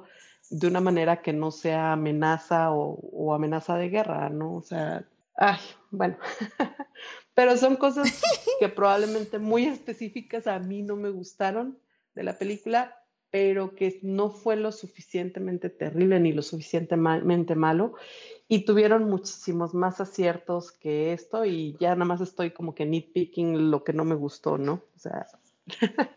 claro. No, y, digo, creo que son buenas. O sea, yo, por ejemplo, sí tengo una respuesta para ambas cosas, este, de, de las cosas que no te gustaron. Pero bueno, nada más para iniciar justamente justo. Creo que Justamente, justo, no. Oye, si me han escuchado el día de hoy, he estado con todo con las palabras, pero bueno. este. Español 1. sí, sí, em, yo, sí, sí es cierto. La, la trama principal, eh, lo que originalmente quería Ryan Coogler era hablar sobre duelo. Y creo que eso lo conservó. En este caso sí fue un duelo más personal. Y el personaje que tuvo que utilizar para eso fue Shuri. Eh, no sé. Y muy efectivo. Sí, no, exactamente. Es que no sé qué tanto, y es algo que de hecho, como dices, vamos a hablar más adelante en la tercera parte. No sé qué tanto él eligió a Shuri porque quiso elegirla o porque sintió que tenía que. Pero lo cierto es que, aparte de T'Challa, del Black Panther, realmente siempre todos los personajes secundarios eran mujeres. Era ya sea su madre, su hermana, las Dora Milash, eran este, ciudadanas, la espía, este, interpretada por Lupita Nyong'o. Eh, realmente sí tenía consejeros, tenía rivales como Baku, como el antihéroe, este Killmonger, pero realmente el core siempre de Black Panther fueron las mujeres. Y creo que el hecho de que Ryan Coogler eligiera eh, un poco por sucesión, un poco por no... O sea, realmente, o sea, veo por qué eligió a Shuri como su protagonista. Me gustaría saber qué tanto la eligió porque él quería, pero funcionó. O sea, funcionó y funcionó perfecto que sea la hermana la que llora, porque la que llora la muerte de su hermano. Porque evidentemente la reina tenía que justo, tenían que encargarse de una nación, tenía que llorar a su hijo, pero tenía que encargarse de su nación, porque era su responsabilidad. Y, y bueno, Anja le va a hacer, digo, para remarcarlo, ufa, o sea, ¿what? Lo hace increíble, o sea, cada escena que sale esa mujer se siente una energía real, o sea, real de realeza, una una, posición tan fuerte, pero al mismo tiempo estos momentos, muchos momentos donde la vemos sola, eh, ya sea con su hija o, viendo el laboratorio o cuando la lleva a la fogata, o sea, son momentos muy vulnerables y creo que eso es algo que enfatizo mucho de, de esta película, que tenemos personajes, tanto femeninos como masculinos, que tienen esas dos cosas, tienen el poder, pero también tienen la vulnerabilidad. El asunto es que creo que con Shuri lo padre es que nos podemos identificar más porque está un poquito más alejada del misticismo y de la religión y está más cerca de la tecnología. Y es por eso que yo defiendo mucho que Shuri haya cambiado tanto, porque eh, tanto en su forma de pelea como en su aproximación hacia, la vida, porque literalmente la muerte de su hermano le cambió la perspectiva de su mundo. Y, y ella ya lo dice cuando está en la fogata con su madre, o sea, su madre le dice es que, que bueno, también es una plática increíble, muy de comunicación asertiva, 10 de 10, ojalá todas las familias fueran así, eh, donde le dice, bueno, ¿qué estás sintiendo? ¿Qué, qué necesitas? Y bueno, ella no le contesta, pero unos momentos después sí le dice como, es que si me pienso, si empiezo a, pensar en mi, en mi hermano, lo único que voy a hacer es que querer quemar al mundo y a todas las personas que lo habitan. Y creo que darle esa oportunidad de explorar su rabia de una forma tan física, tan tan lejos de lo que ella creía, tan lejos de la religión, pero al mismo tiempo tan lejos de la tecnología que ella amaba. O sea, me parece una forma muy buena de visualmente explorar el sentimiento del dolor, pero sobre todo el sentimiento del enojo, de, lo, de la impotencia que se vive cuando pierdes a alguien que quieres o cuando muere alguien que amas. Y, en ese aspecto a mí sí me funcionó mucho esta, estas nuevas formas de pelea, este nuevo acercamiento, porque sí usa la tecnología y sí está ahí usándola, pero, pero, pero no le sirve, o sea, la usa para ciertas cosas, pero realmente cuando quiere quemar al mundo, cuando quiere destruir a este enemigo que, que vamos, este, yo, yo, yo soy parte del equipo legal de, de Namor, por cierto, entonces yo digo que él no mató a la reina, fue un completo accidente causado por, evidentemente, pisos, o sea, es que sinceramente Wakanda es tener un piso de vidrio con un pozo abajo, es un problema muy grave de seguridad, de protección civil. Riesgo de seguridad, ¿no? Sí, sí, sí, sinceramente. No fue Namor. Namor no, no, fue la bomba que le estalló enfrente del vidrio. La bomba quería romper el vidrio. Estamos de acuerdo que nuestro cliente se mostró un poco. Como dice Jimena, sus técnicas de negociación son un poco problemáticas porque pues, lleva 500 años sin conectarse con el mundo y así. Entonces sí, lo entendemos que nuestro cliente puede reaccionar un poco violentamente, pero no era su intención asesinarla. Realmente el problema fueron las, el la piso de mojar, la quería mojar. pero no ahogar. Exacto. Pero es que como, como mis cosas legales, pero, pero estoy de acuerdo con ella porque no sabe respirar bajo el agua. Sí. No, no, no. No vamos a ir tan lejos, pero. No, pero sí. Pero, estoy de acuerdo contigo, Jimena, de que, de que mi cliente necesita practicar en sus técnicas de, enamoración, de, de negociación y de enamoración. No, y también Ramonda, en las de enamoración no, pero en las de negociación. O sea, sí. Hay un momento en donde él, eh, él le dice, no me acuerdo, no me acuerdo cómo, cómo es la amenaza de él. No, no es cierto, ella empieza, ya no me acuerdo. ya no me acuerdo. Em, el problema aquí es que, él, a Shuri o, o hago esto. Ajá, exacto. o sea, si tú haces eso, yo mato a Shuri, porque Shuri yo la tengo, ¿no? Sí, creo que. Y así como que, ¿por qué, ¿por qué amenazas así? O sea, ¿qué tal, ¿qué tal, si mejor lo invitas a, a, conocer Wakanda, y lo invitas un tecito, platicar, lo invitas a que paseen él y Shuri ahí por Wakanda como embajadora, y así ya te aseguras que Shuri regresa primero y luego ya lo amenazas. Literalmente. Estoy de acuerdo. Eh, pues, si te quieres unir al este team legal de, de Namor. creo, que Héctor, de hecho, es parte del, del team legal también. Este, porque efectivamente, o sea, mi cliente, Namor, quería, eh, le tenía todas las intenciones de regresar a Shuri. El problema es que enviaron un espía de Wakanda, mataron gente inocente y se la llevaron a las malas. O sea, pues así no se puede. O sea, sí, sí, sí. Así, sí está, así es medio difícil, ¿no? La verdad, la verdad, este. Dice. Todavía, todavía si se hubieran llevado a la persona que hirieron para curarla en Wakanda como algo que ya han hecho anteriormente. Exacto. O sea, hubiera podido funcionar, ¿verdad? Pero no. Todo mal. Sí, sí, sí. Este, que Héctor dice, fueron a la escuela de relaciones de superhéroes. Y sí, sí, sí, este definitivamente, digo, dice Héctor que se perdió lo del, del cliente. Es que es, es, nuestro, es que es nuestro cliente del team legal, Héctor, de, de defensa de Namor, pero bueno. Um, pero bueno, Joyce, no sé tú cómo veas justamente todo esto que estamos mencionando de Shuri, de su, de su arco de duelo. ¿Tú cómo ves? ¿Tú, ¿A ti se te saltó como a Jimena esta parte del uso de la, de la falta de uso de tecnología o a ti sí te funcionó para su arco del personaje, como a mí? Mm, lo que pasa es que hay que decir una cosa. Ya para cuando sucede eso en la película, ya llevas como dos horas y media ahí sentado viendo la película.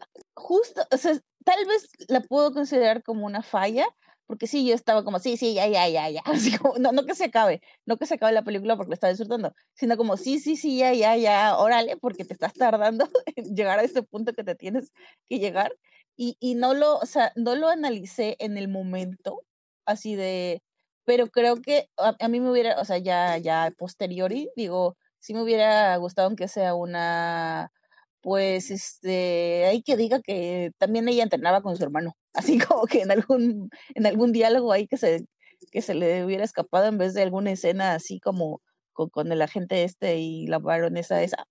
Entonces, este, y lo hubiera pues, no, sí, sí, claro, yo, yo, yo a veces con mi hermano entrenaba de niña o algo así, no sé.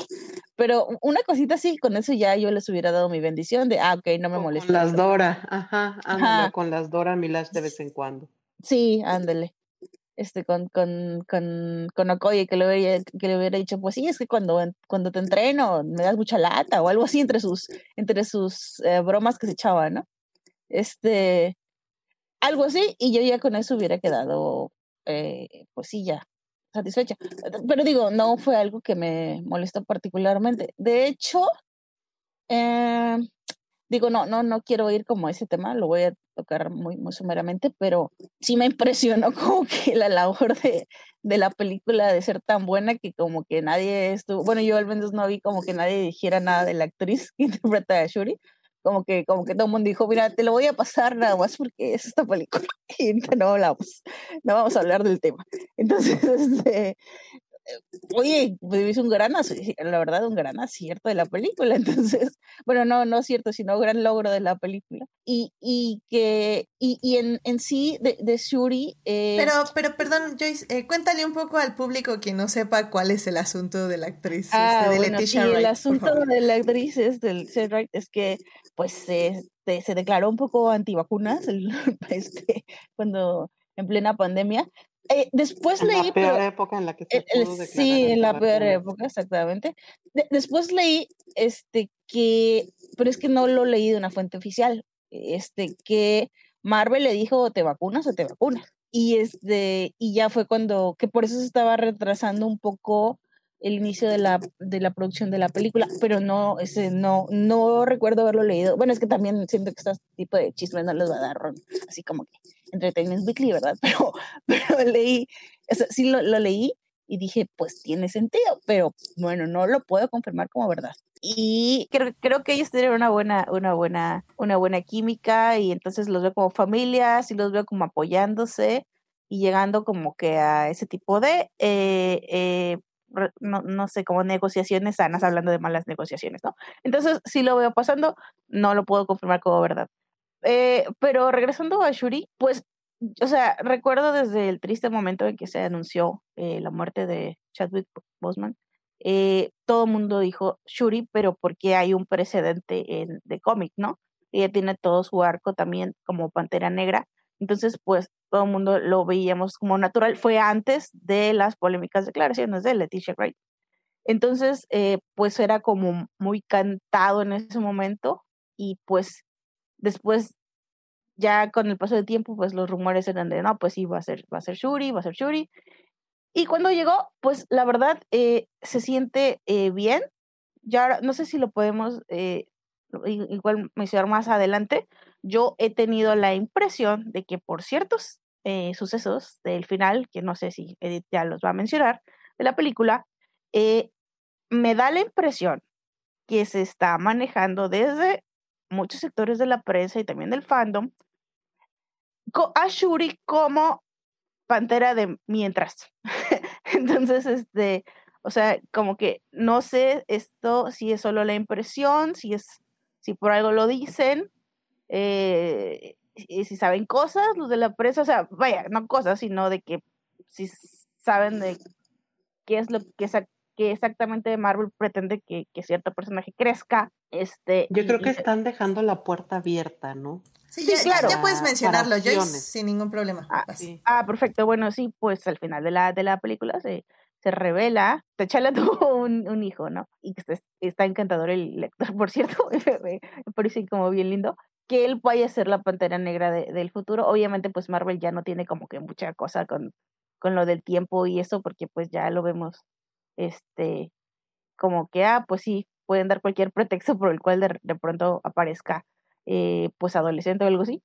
Pero, eh, no sé, o sea, me llama mucho la atención eso, no sé, me, me brinca mucho de que Shuri es de mientras. Y, o sea, yo entiendo perfectamente que es ju- justo así lo quisiera yo entender, ¿no? Se deja la puerta abierta, pero yo veo demasiado de que, o sea, como que medios hasta, no sé, como que leo entre líneas y digo, lo están dando por hecho, lo están dando por hecho de que casi casi que nada más esta película va a ser Shuri. Bueno, no, no creo, ¿verdad? Yo creo que va a seguir al menos otra película, pero, pero sí, eso, eso no sé por qué, mm, pero me, tal vez tiene que ver, eh, inclu- eh, digo, insisto con el siguiente tema que vamos a tocar, pero sí, este, de que Shuri sea de mientras, ¿no? Y, y, y bueno, una cosa que, que, quería decir rápido de lo, de lo del duelo. Yo, yo por ahí, este, incluso por ahí tengo un textito de, de cómo para mí esta es la incomprendida fase de duelo de, de Marvel después de los hechos de Endgame y de cómo todas las películas, no, no de las series de Disney, sino de las películas, eh, tratan de duelo. Y que creo que ahí fue de mucho de lo del hate a las series y de lo de tantos personajes, porque están haciendo como un, un cierre, están teniendo su duelo de, de la misma, ah, el mismo cierre de la primera etapa, ¿no? De los Avengers que conocimos y cómo, digamos, los que quedaron, los que se quedaron haciendo las películas, los importantes, procesan duelos, cada uno de ellos, y cómo las series justamente son como la contraparte, son como las nuevas caras y esta otra, ah, esta otra, eh, pues, eh, bueno, el contrapeso, ¿no? De, de, alegría, jovialidad, pienso, pienso en Miss Marvel, ¿no? Eh, pienso en la misma She-Hulk a mí me, o sea, así lo vi, lo vi como el cierre de todo un gran arco de duelo, que por cierto, para mí medio maltratado el, todo el tema de los cinco años y de todo eso, de, del, del chasquido y el blip, medio maltratado, medio apresurado en su momento, y creo que la razón es porque iban a introducir el duelo de otra manera, eh, y no tanto hablar de duelo de los cinco años, sino hablar de, duelo de los personajes, de, Wanda, de Doctor Strange, de, de, bueno, no sé, de quien quieran, del, universo de, las películas. Este, y no sé, siento que es muy, muy metaficcional y me encanta, este, porque creo que es una gran conversación, que por ahí, pues obviamente la atención de, de, se la llevaron las series para bien y para mal, pero creo que es un tema bien interesante a nivel MCU, porque, y eso es por lo que quiero cerrar mi, esta intervención, es que muchos, o sea, decimos de que Marvel, cuando hablamos de la película, de esta película, de Marvel ve así las cosas y Marvel es inclusivo, pero lo cierto es que también es Marvel para todos, ¿no? O sea, hay, hay, hay, hay productos de Marvel que son, pues yo creo que no piensan en eso, ¿no? su, su goal, o sea, su, su objetivo y su target no, no son los de, los de esta película de Wakanda Forever, ¿no? Este, habrá otros que sean para otras cosas y, y, y siento que, o sea, está bien, pero, pero, pero sí, o sea, no habría que, no había que, no habría que perder enfoque en que no todos los, obviamente no pueden ni quieren, pero en ese sentido, eh, Black Panther Wakanda Forever, Forever está mucho más eh, comprometida con el mensaje que quiere dar que tal vez otras eh, ramas de Marvel, del MCU, entonces, pues sí, o sea, solo, solo cerrar con eso, ¿no? Completamente de acuerdo. Y de hecho, creo que yo me percaté justamente de lo que dices de, del duelo en Marvel, en el MCU, eh, por un meme que hay, no me acuerdo si es un meme per se, pero me acuerdo que era como algo así de, básicamente, los personajes, eh, las tramas del MCU, eh, básicamente ver a sus personajes sufrir, ¿no? Y era justamente Wanda eh, este Peter y pues ahorita Shuri, ¿no? Y, y creo que ahorita lo resumiste perfectamente porque como que justamente ya vi como el bigger picture y creo que está padre, o sea, la verdad es que justamente habla de, como bien estás diciendo, de la planeación y la coordinación en que todo Marvel tenga un discurso, tenga algo que decir que individualmente se logre un discurso no, pues eso, como dices, ya lo podemos discutir, pero, pero en general sí me gusta ver a sus personajes ya establecidos, estar llorando una pérdida, que por cierto, eh, si quieren saber más de esos cinco años donde se perdió la mitad de la población, pueden ir a ver el spin-off de Marvel llamado The Leftovers. Ahí sí, sí, ahí sí se aprecia el dolor, el duelo y la pérdida de la mitad de la población. Yo dije, ¿qué? no, no, no, Broma. Oye, ¿y será también que parte de la razón por la que están presentando este, manejando este duelo, y que creo que ahorita lo mencionaste, es que es nuestra transición para los para ya aceptar de una forma menos este fuerte, menos dolorosa, sí. menos dolorosa, para no rechazar de inmediato las nuevas caras, porque algo que no mencionamos y que casi no hemos ni tocado es que aquí también se introduce a Riri Williams, este, quien pues va a ser la próxima Iron Man. Y digo, solo la introducen así como en apariencia un personaje secundario, pero pues eh, muy seguramente va, va a tener este mucho mucho donde aparecerá en futuras este, intervenciones de Marvel, al lado de Kamala Khan, de, de Marvel, al lado de este, eh, la nueva Hawkeye, esta, ay, se me fue su nombre. Kate Bishop, exacto. Al lado de esta, híjole, ando fabulosa con los nombres hoy. La, hermana de. Ah, Florence Pugh, pero no. de Natasha. no, Yelena Belova. Ah, Yelena, Yelena. Yelena, ándale. este, los, los hijos de Wanda, que a lo mejor de alguna forma regresan, este, no sé. Este, no, totalmente, sí. Sí, porque incluso de series anteriores, pues vimos donde este, el Capitán América dejaba su escudo y ya lo toma eh, quien fuera Falcon. Y este, pues ahora es el nuevo Capitán América. Y entonces como que nos están llevando a, a, tener un duelo para aceptar los nuevos personajes también. Sí. Pudiera ser. Yo, yo, miren, cuando, cuando me publiquen el texto, se los mando, no, pero absolutamente, o sea, yo por ahí lo veo, ¿no? O sea, que, que, que Marvel o sea, sí creo que fue así como que, sin decirte mucho, te voy a decir que aquí les estamos despidiendo de todo esto que tú querías y llamabas. Este, y, y, y sí veo, o sea, sí, así como, este, de un lado las películas que dicen adiós y de un lado las series que dicen hola. Entonces, eh, fue, fue eh, justamente con el, con el enfoque de, de los Young Avengers, de, de yo veo eh, por ejemplo, también pensaba en cómo, en Thanos, en, en cómo fue toda la parte, las primeras fases enfocadas en, en, bueno, la primera fase, el, eh, ¿cómo, se llama? La primera saga, perdón, la saga del infinito, ¿no? La primera saga como él, a él era el malo, ¿no?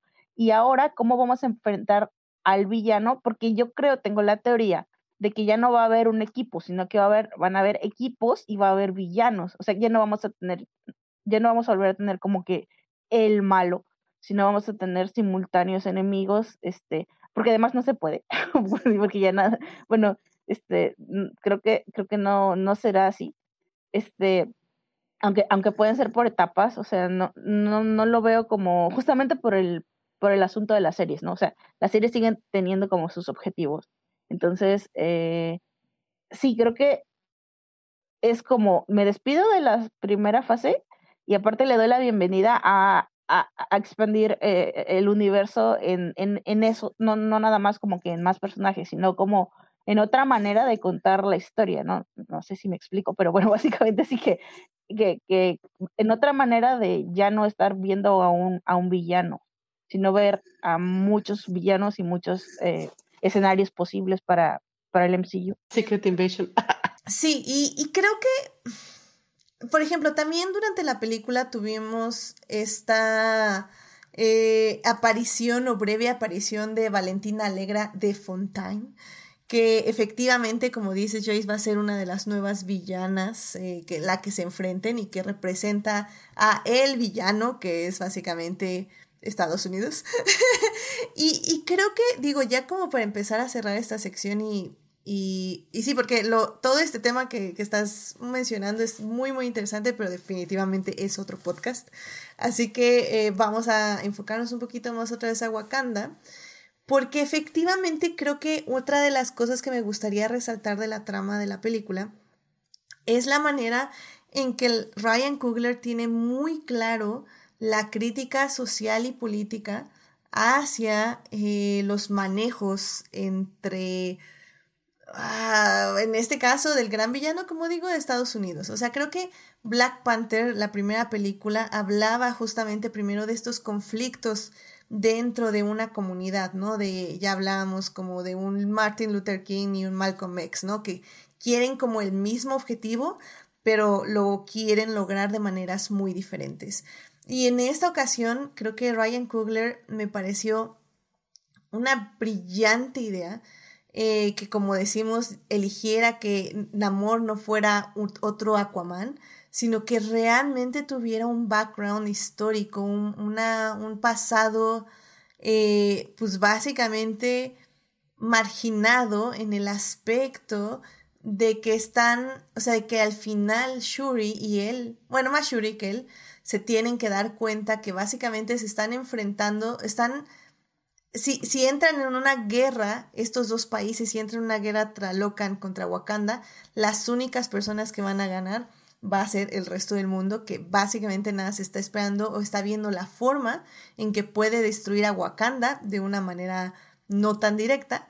Em, para hacerse de sus recursos y que como dice la de Fontaine, ¿no? Que dice, pues sí, eh, bueno, más bien que, como le dice este Everett Ross, ¿no? Le dice, pues es que, que imagínate lo que nuestro país pudiera hacer con, el vibranio, así como, ¿estás loca? Y la otra como, sueño con el día que nuestro país pueda hacer algo con, ese, con esas armas. Y así como, ¡ah!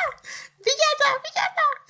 Y, y creo que es eso, como dices, Joyce, o sea, están presentando estos personajes que, si bien yo sentía como que estorbaba un poco en la trama la primera vez que la vi. La segunda vez, la verdad ya no me molestó porque creo que es eso. O sea, sí le agrega mucho al discurso de Ryan Coogler sobre el colonialismo, sobre con qué personas nos tenemos que aliar. Y al final del día, eh, muchas personas decían así como, ay, como bueno, muchos haters, ¿no? De, ay, cómo Shuri pudo este, destruir a Namor o hacerlo rendirse, o, justo como llega Namor ahí, ¿no? Y le dice, a ver, pero, pero no, es que sí se me hizo como muy chafa que te arrodillaras entre Wakanda. Pero al final del día, o sea, Namor ganó, sinceramente. O sea, sí casi lo mata Shuri y sí le perdonó la vida, estoy de acuerdo.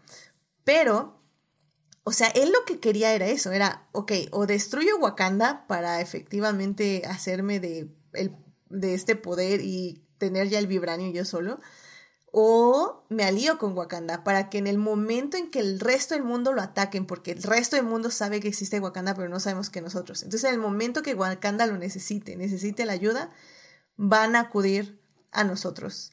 Y yo les voy a ayudar y nosotros los vamos a salvar y nos van a deber la vida y probablemente hay una propuesta de matrimonio por ahí. Pero el punto es que me pareció como súper, súper interesante toda esta subtrama sobre el colonialismo, sobre las figuras que hicieron genocidio a personas indígenas que estaban en ese lugar y que llegaron y porque quisieron, se hicieron de los recursos, se hicieron de la gente y la esclavizaron y, pues destruyeron las tierras que, en las que estaban. Y, y, de hecho, así low key, hasta hubo una crítica muy fuerte a la iglesia y a los españoles. Y como que no he oído que se quejen de eso, lo cual me parece increíble, porque como que nadie se dio cuenta, pero, pero sí, o sea, eh, Ryan Coogler no se guardó golpes, o sea, literalmente puso un padre ahí, este, básicamente siendo muy feliz viendo cómo azotaban a, a las personas indígenas. Entonces. ¿Puedo, ¿Puedo decir algo al respecto? Adelante, ya, por favor. Bueno, uno, el único que he escuchado decir eso es el mismo Ryan Coogler, creo que por ahí en una entrevista, ¿no? Lo dice, de, del, como de la lengua, porque, porque él cuando está narrando Namor esa escena dice, y esta gente hablando ese idioma, no recuerdo cuál es el adjetivo peyorativo que utiliza. Sí, sí, sí. Pero, pero, o sea, se queja así, ¿no? De eso. Y, yo solo quiero decir que eso fue lo que verdaderamente, si algo me molestó en la película, fue que todo bien hecho y esa escena sí siento que la fueron a, a, grabar el jardín de alguien en una casa que nada tiene de colonial, de nada tiene de colonial y digo, ay, aquí ya no tenían presupuesto, ¿verdad? Porque, no sé, se hizo tan mala la ocasión, o no sé, fue, dije, no, pero bueno, ok, está bien, lo voy a, lo voy a pasar, pero no me gustó esa escena porque no me, no me pareció el lugar en el que lo hicieron, y luego, porque sale como un envejecimiento de la, de la casa, y dije, ay, no, bueno, está bien, se los voy a perdonar, pero este, todo fue lo demás fue bonito, pero esa parte no me gustó. Y justo en esa parte sucede como que lo más, este, pues como que tú dices, lo más, eh, bueno, no sé si lo más, pero de los picos de, de discurso que tiene la película, que pues sí, yo no creo, mira, yo solo voy a decir que no creo que esté velado y que no le estén haciendo caso en el sentido de que no lo vean, sino que eligen no verlo. así como que, ah, no, no vamos a hablar de esto, porque, o sea, las personas así como que, ah, bueno, es Marvel, no vamos a hablar de esto. Bueno, al menos creo eso, ¿no? Que es como incómodo. Y creo que, pues otra vez, felicidades porque también con esta película y con este éxito, también el discurso que tiene eh, Tenoch está escuchando como que como lo decías tú en algún punto, eh, que tiene que venir eh, un producto afroamericano eh, hablando como del, del, colonialismo para este, tocar el tema en, en, México, en Latinoamérica, porque pues aquí ni siquiera hemos llegado a ese paso de como que de discutirlo, ¿no? De, bueno, de reconocer que está ahí el problema. Entonces, pues sí, este, genial por la película y genial que ojalá que, pues, que yo espero que tengan algún, no sé si va a tener una película propia como que de, del amor, o, pero de seguro, estoy segura que va a regresar, que el discurso su, siga y que se siga hablando. Sí, completamente de acuerdo. Este, pues es que es eso, ¿no? O sea, creo que el asunto para mí y la razón por la que nunca me convenció el MCU es porque no había directores o guionistas o personas que quisieran realmente contar algo del mundo actual que vivimos, ¿no? Y, y no hablo no solo de la situación social o política, sino también de la emocional, o sea, y de la... Ahora sí que las películas y el cine reflejan de cierta forma el mundo donde vivimos. Y, y, si bien podemos decir que las películas de Iron Man y Capitán de América sí se reflejan el mundo en que vivíamos en ese entonces, en el que vivíamos en ese entonces, creo que a veces hay que ser un poquito más mordaz. Y, y como digo, no es como que Wakanda Forever eh, hace una carta abierta en contra del colonialismo, pero al mismo tiempo sí. Entonces, es, es eso lo que me gusta de Ryan Coogler. Y si bien Creo que, por ejemplo, para mí, la única crítica que tendría para la película es que, no, bueno, es que no sé si es crítica, porque recuerdo, por ejemplo, que me gustó mucho Black Panther. La disfruté, pero me acuerdo que el ritmo como que no me funcionaba porque era un poco lento. Y si bien esta segunda vez que vi la película, el ritmo sí se me hizo lento, pero siento que era un poco porque ya quería llegar como a partes que quería ver. Pero realmente, cuando empecé a pensar, bueno, a ver, digamos que le sobran 15 minutos, ¿qué le puedo quitar? A ver, esto no, esto tampoco, no, esto ya, esto sí ya, ya entendí por qué está, esto tampoco. Dije, chale, o sea, no, no le puedo quitar cosas, porque incluso si me sobrara, comillas, comillas, la introducción de Riri Williams, pues realmente sí es una parte de la trama de la película y no se gasta tanto tiempo en ella, o sea, son un par de minutos. Entonces, realmente, por ejemplo, tal vez mi único comentario es que el ritmo es así porque el director lo quiere hacer así. Así que si quieren ver una película con un pace más rápido, con un ritmo más rápido, se tienen que ir a otra película porque esa es la propuesta del director. Y como decía, algo que me sorprendió muchísimo fue que no había mucha música, casi toda la película, yo creo que más del 50% de sonido ambiental, y eso le da una carga muy emocional a toda la cinta, le da una carga muy emocional a todos sus personajes, pero sobre todo deja a sus personajes respirar, a sentir, a reflexionar. Y eso es algo que yo no he visto tanto en Marvel y que la verdad es que se agradece. O sea, recuerdo que por ejemplo, hablemos de Black Widow, que fue la primera película del MCU de esta fase, creo. Y, o sea, creo que se sentaron a platicar nada más cuando están en la casa con la familia, o sea, que están los, los, cuatro, bueno, las cuatro. Y, y ya, todo lo demás es estar gritando, corriendo, haciendo bombazos y, y no sé, o sea, creo que eso fue lo que más me funcionó de Black Panther, pero también, bueno, de Wakanda Forever, pero también siento que sí puede ser como una, puede ser algo no bueno para ciertas personas, pero si le dan la oportunidad y le dan la paciencia, creo que literalmente sí pueden sacar una lagrimita o dos al final, sobre todo porque ya yendo a estas últimas escenas, las disfruté aún más la segunda vez, la pelea entre Shuri y Namor. Eh, estos flashbacks donde Shuri ve cómo toda la violencia se termina, regresa a su lugar a donde empezó y, y su madre se le aparece en, en ese tipo de purgatorio. Y luego esa escena donde ella ya no va a la coronación porque efectivamente elige no ser reina y nada más está en la fogata llorando y que termine así la película, o sea, independientemente de la escena final, de la escena extra, que termine así ella realmente quemando las ropas de duelo y dejando ir a su hermano y a su, a su madre. Uf, chef kiss, o sea, qué lindo, en serio, qué lindo. Y... Le da el cierre perfecto. Sí. El cierre perfecto porque literalmente es como podrías haber terminado la película ella ya diciendo, sí, ya, Wakanda Forever, Wakanda Forever, y, y ya, y pon tú que no acepta ser reina, pero, pero ya, o sea, ella, no sé, este, en una motocicleta yendo hacia el sunset, o no sé, whatever, o sea, porque cualquier director yo creo que hubiera dicho, no, pero pues ahí la vez ya sanando, ¿no? Ajá, o sea, ya sanando, pero como que nunca hubiéramos visto la aceptación.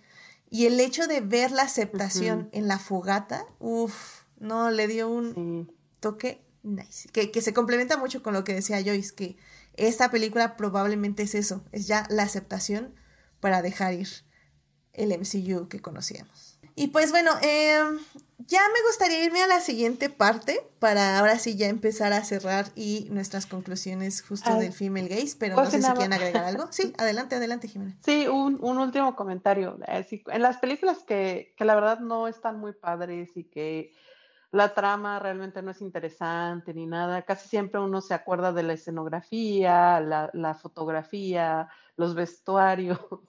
Y en las películas que están muy padres, que la trama está increíble, que, que todo funciona bien, este, a veces como que dejamos todo eso de lado, pero también es parte de, ¿no? Aquí la fotografía, la este, escenografía está padrísima, los paisajes, mm, los poquitos o muchos que se ven, eh, la construcción de Talocán, este, la construcción de Wakanda que ya conocíamos, pero que la siguen este, presentando cada vez. Este, y los vestuarios, las similitudes con, de los personajes con el cómic, las salitas de Namor, las salitas de Namor que son una cosa ridícula y lo hacen funcionar.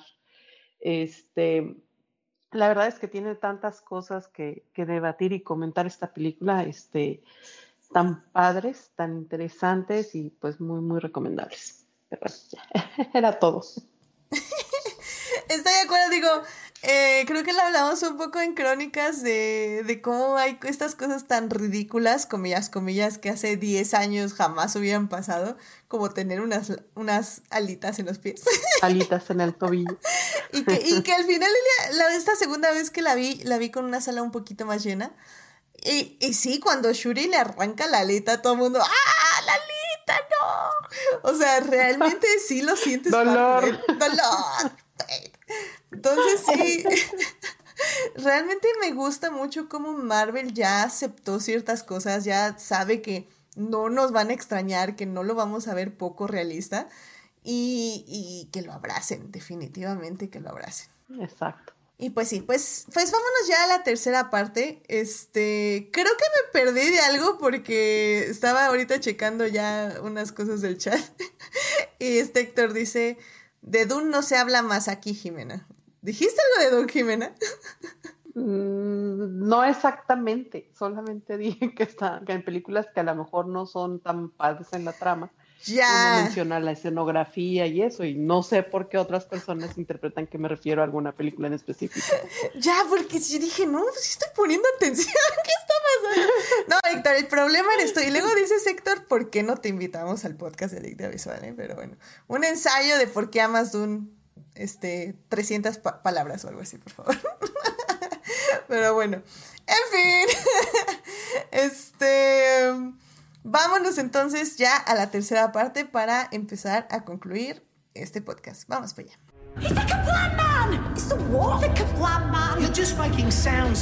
Muy bien, ya estamos aquí en la tercera parte de este podcast y estamos hablando de Wakanda Forever, la película que se estrenó hace ya dos semanas en cines y que pueden ir a ver ahorita mismo porque va a estar otro rato en cines, evidentemente.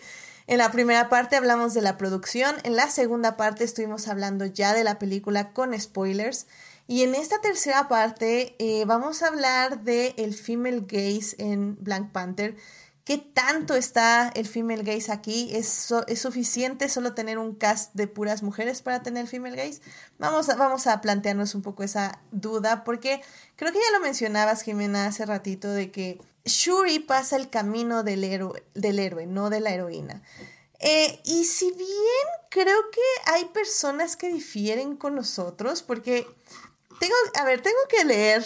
Eh, Gina nos iba a acompañar en este podcast, pero ya no pudo. Y ella tiene, tiene, tiene ideas, tiene, tiene argumentos, tiene ideas y dice, em,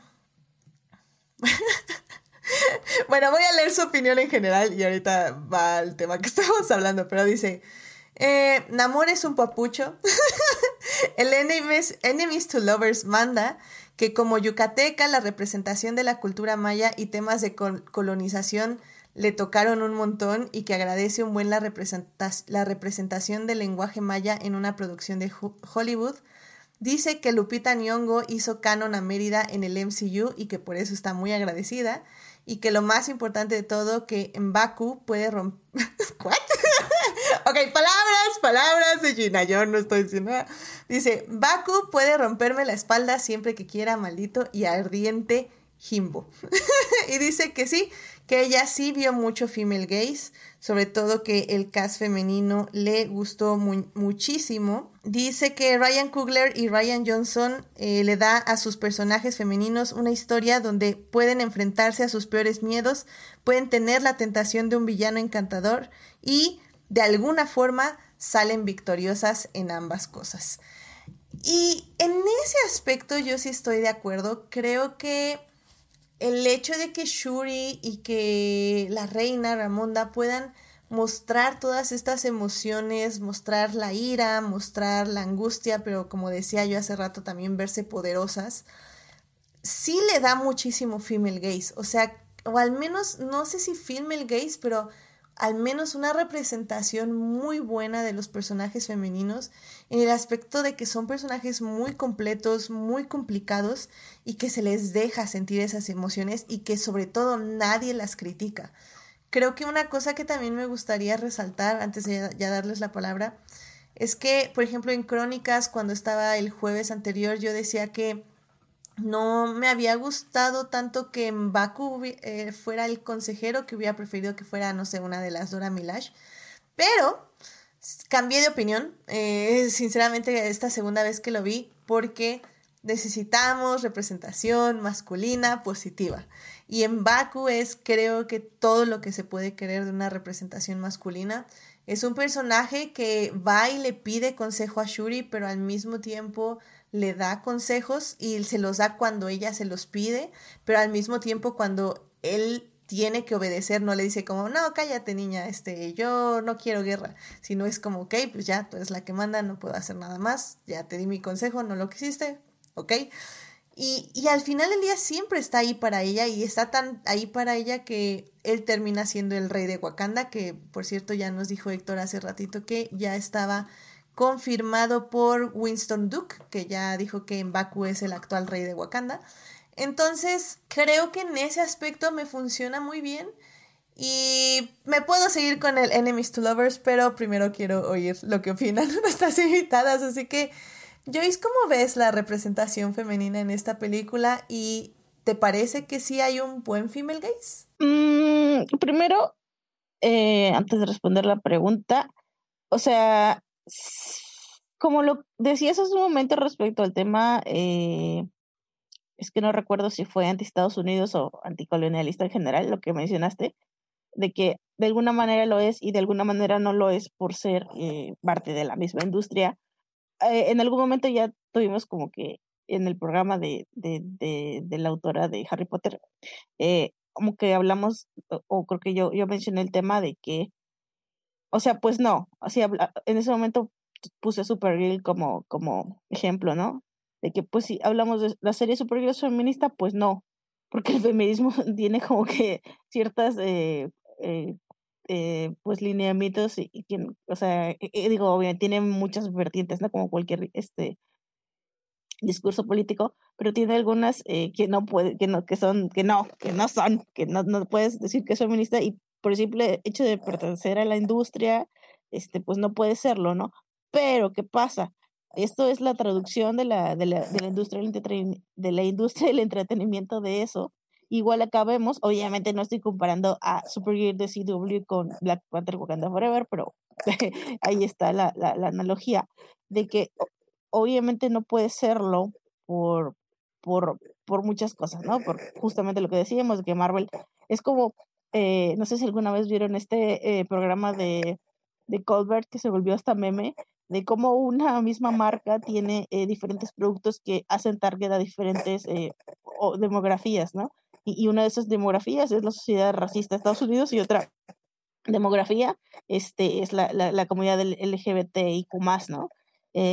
Y hablando creo que del Asorio y la, el, el, el, GIF del Asorio se volvió así como que viral. Entonces, volviendo al punto de Shuri, creo que también tiene que ver en el sentido de que eh, se ve que lo intenta mucho esta película, lo intenta mucho, o sea, hablando de la primera película de Black Panther, en algún momento, no recuerdo si fue en este podcast, lo, lo mencioné de que ese le tocó todavía el cambio de, ok, estamos metiendo representación, no está así como que, al, como me gustaría que estuviera, pero entiendo que este es un paso necesario y va súper que en el camino correcto y por eso fue el fenómeno que fue, ¿no? Esta película acá está muchísimo mejor planteado en ese sentido, o sea, eh, es su propia narrativa y, y, lo dice, es que estos elementos anticolonialistas y de mujeres al frente es parte de mí, de mi esencia, este, pero no puede ser, nunca va a llegar a ser perfecta porque mi misma, mi mismo, o sea, sigue perteneciendo al MCU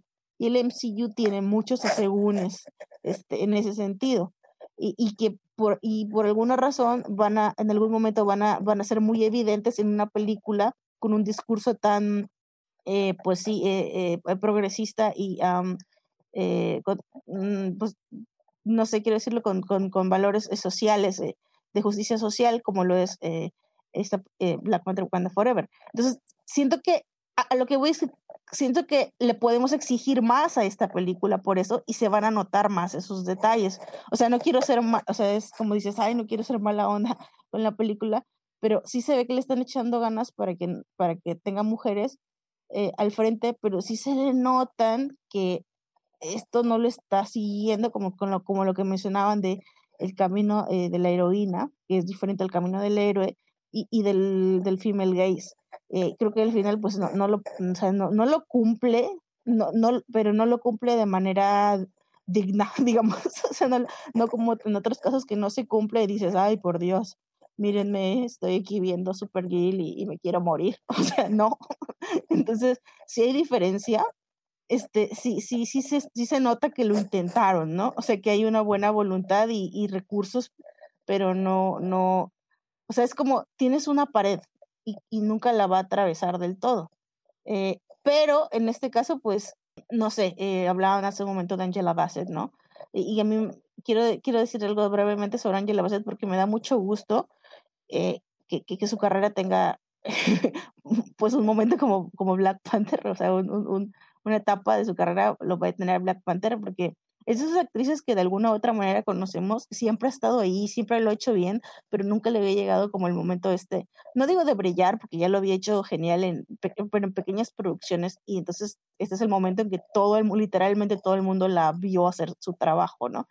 Entonces me recuerda mucho lo que pasó con, con Regina King en, en, en, ay, en Watchmen, y desgraciadamente Regina King ya sabemos que tuvo ese problema con familiar trágico y se ha alejado de las cámaras. Ojalá Angela Bassett pueda agarrar como un envión en su carrera y que, que, que la estemos viendo como en otros, eh, eh, en otros proyectos, porque se lo merece. Creo que si, me, si hablamos de female gaze, creo que eh, en ella yo creo que es como, es el personaje que más me gusta en ese aspecto, pero, porque por ejemplo, ay, se, me fue su nombre, perdón, no, ¿es Nikia o Nikia? Bueno, ella, pues no, no sí, ella. Nakia, sí, perdón. Ella también no está mucha, tengo que decir que no está mucha, mm, gran parte de la película.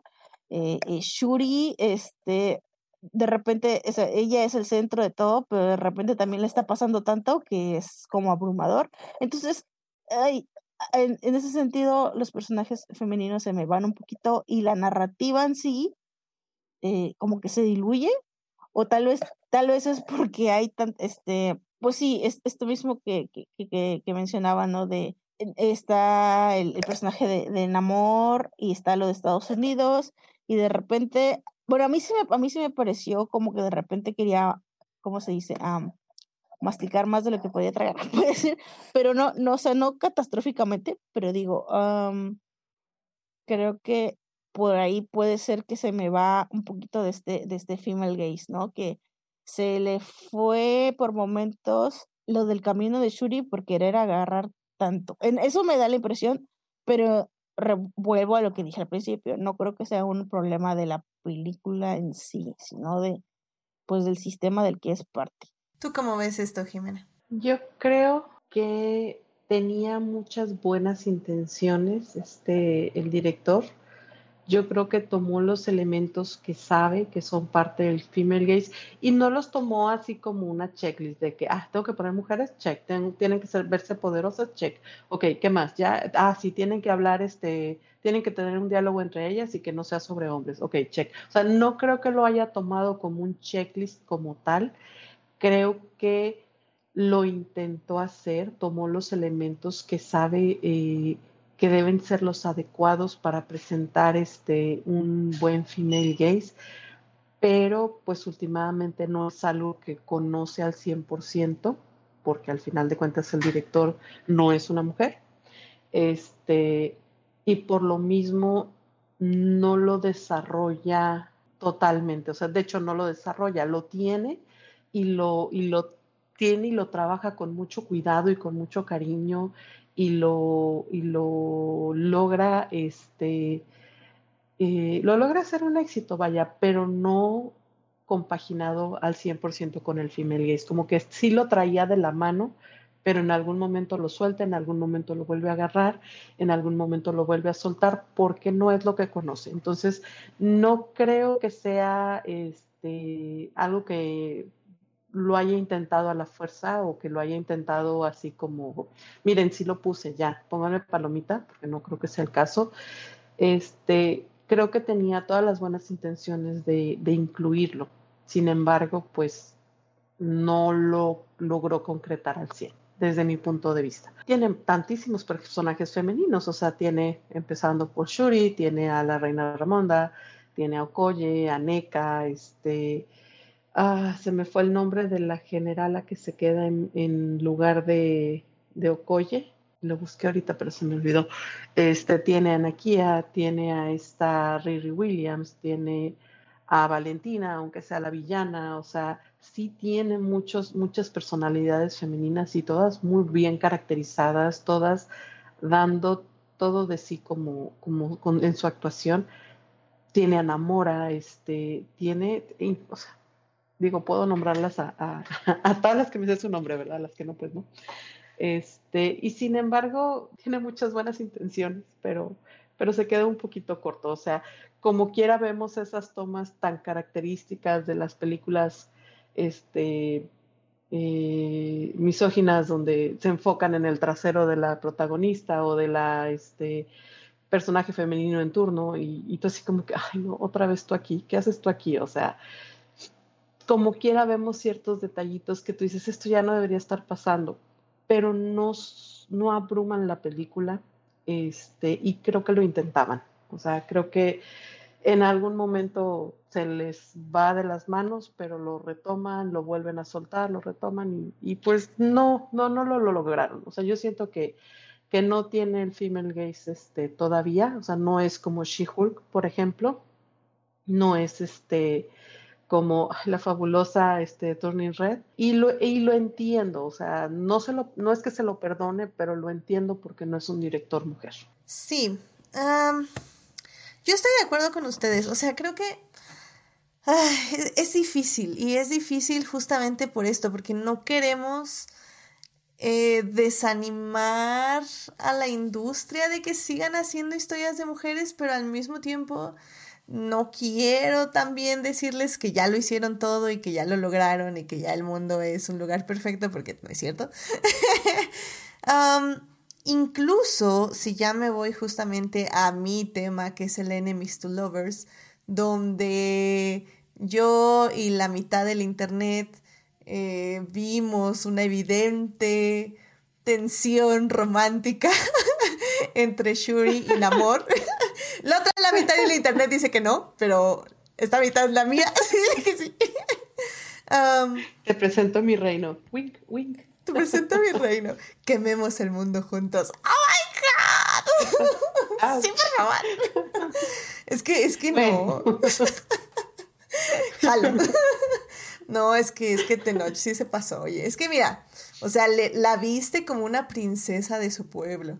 Este, le regala el brazalete de su madre, la lleva a ver su, su lugar donde, digo, por, por las razones de la vida, literalmente la canción con la brisa dice así como, este, tú ilumina. Ay, ahorita les digo, tengo aquí la letra porque si la empiezo a cantar me voy a ir con la canción y se me va a olvidar todo lo que quería decir acerca de. Pero básicamente la canción de Con la brisa es un Enemies to Lovers, literalmente, lo cual me parece increíble.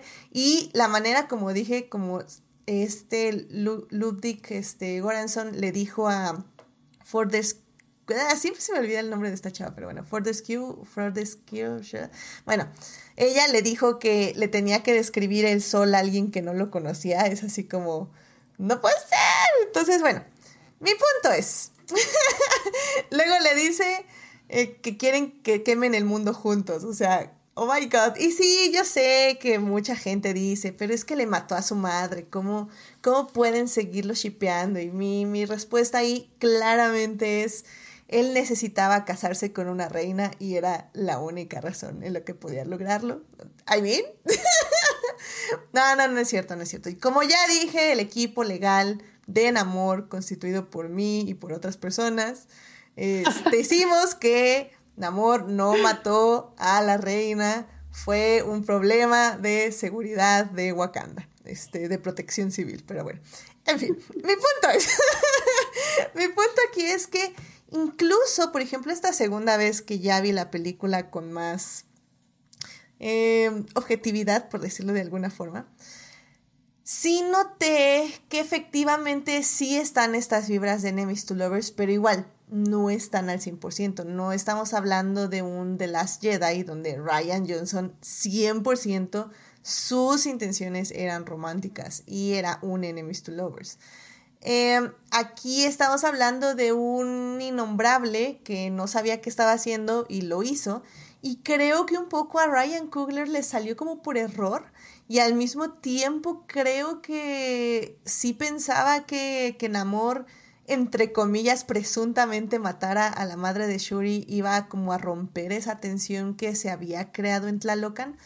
Entonces, como dicen, o sea, creo que hay buenas intenciones, pero no hay intención de hacer ciertas tramas, de contar ciertos eh, aspectos, porque como sabemos, el camino de la heroína involucra tener estos deseos, eh, deseos románticos, deseos prohibidos, por decirlo de alguna forma, y esto no se ve per se, o sea, hay un acercamiento, pero no está.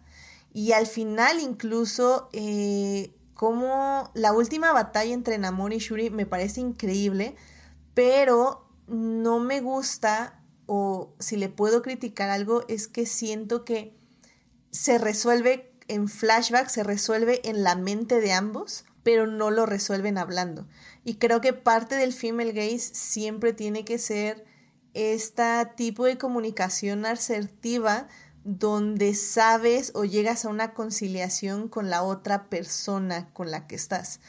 Y, o este camino de la heroína, para mí al menos. Entonces, como decimos, sí están todos los cues, sí está como todo lo que necesitamos para que se arme un female gaze, pero evidentemente estoy de acuerdo con ustedes dos que no se llega ahí. Y, y, para mí, digo, yo sé que Gina no está de acuerdo, pero ni modo, Gina no vino, así que no tenemos su opinión.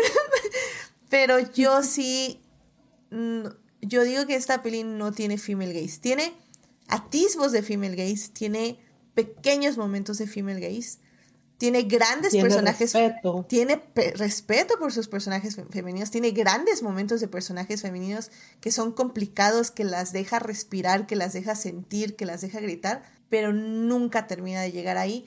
Y ese es uno de los problemas que tengo con la idea de que este es un guion reciclado.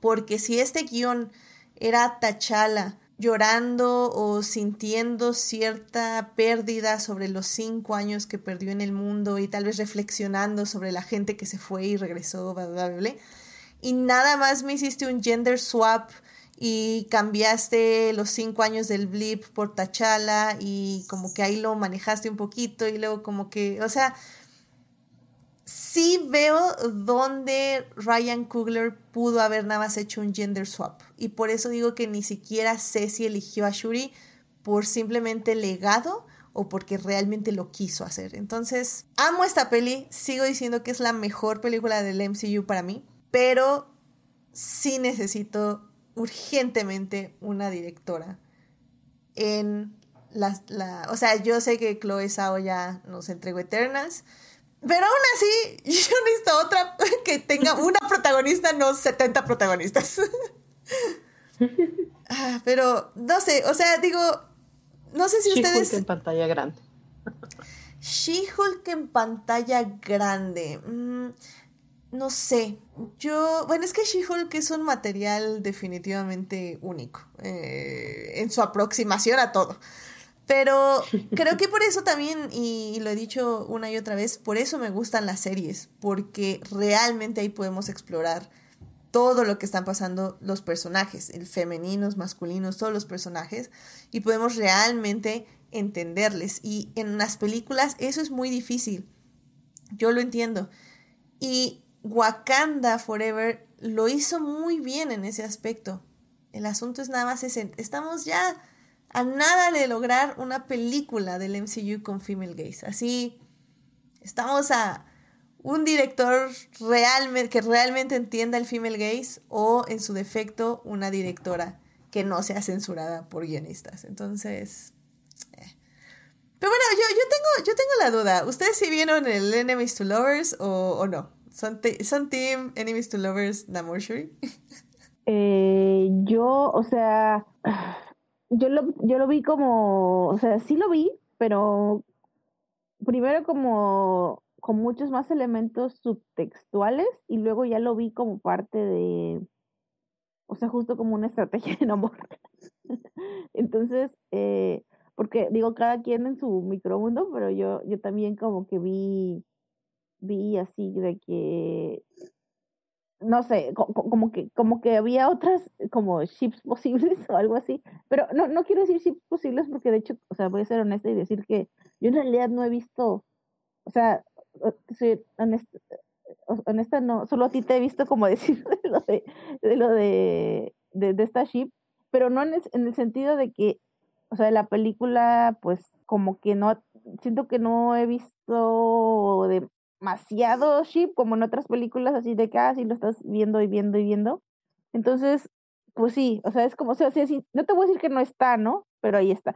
Ya, y aquí dándole la vuelta a la eh, heteronormatividad, que me parece muy bien. No te voy a decir que no está, o sea, sí lo puedo ver, pero pues no es. Entonces, muy al revés.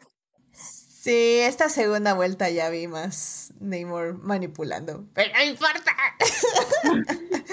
no, y de hecho mucha parte del internet también decía evidentemente que efectivamente adiós heteronormatividad.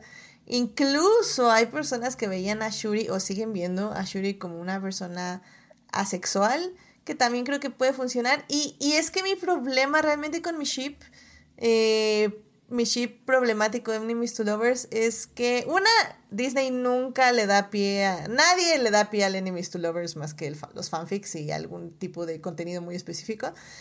Pero además el problema sigue siendo ya en la realidad este, con la actriz que hace a Shuri, con Leticia, este, se me olvidó su nombre. Right? Wright, Wright. Leticia, Leticia Wright, que evidentemente yo creo que sí dicen, ok, sabemos que ya te tenemos un poquito controlada, pero ya no podemos confiar en ti al 100%. Entonces, como dicen, o sea, 100% creo que es una persona que no le quieren dar muchas tramas, muchas tramas o mucha carga de eh, argumental para un futuro. Entonces, yo sé que es un sueño si la tienen que dejar ir. Exactamente, por si tienen que apretar el botón de, de eliminar, literalmente. Entonces, yo sé que es mi sueño guajiro, así que. Pero no Fíjate que. yo lo vi al. Bueno, yo nada más la he visto una vez. Quiero verla otra vez, pero me tengo que esperar a que salga en streaming. Este. Yo lo que vi mucho fue estrategia política de negociación, o sea, y se me hizo algo este, bien manejado en cuanto a Shuri como embajadora de su país, este, y Namor como, como regente, Dios, embajador de su país, este, vamos a platicar. Y eso es algo que hubiera preferido, bueno, que yo muy en mi, en mi, vida personal, muy este, desde mi punto de vista, hubiera preferido que fuera la forma que se diera una alianza entre Talocan y Wakanda. Obviamente, si hubiera sido así, no hubiera pasado la película y eso es punto de aparte. Eh, pero sí creo que me gustaba esa idea de que, mira, ven, ven a conocer este Talocan, te invito, este, fíjate cómo, cómo manejamos nosotros este, nuestra evolución gracias a la, a la flor este, eh, que nació del vibranio. Fíjate cómo nosotros hemos construido, lo que hemos hecho con esto. Ah, mira, muy bien, ahora yo te invito a Wakanda y vamos a poder ver cómo podemos unir estas dos culturas porque tiene mucho, este, eh, tiene mucho futuro este, la colaboración de ambos países, sobre todo por la situación que tenemos este, de otros gobiernos que quieren el vibranio si es necesario hacer una boda arreglada para unir las dos culturas, pues fíjate que me caes bien.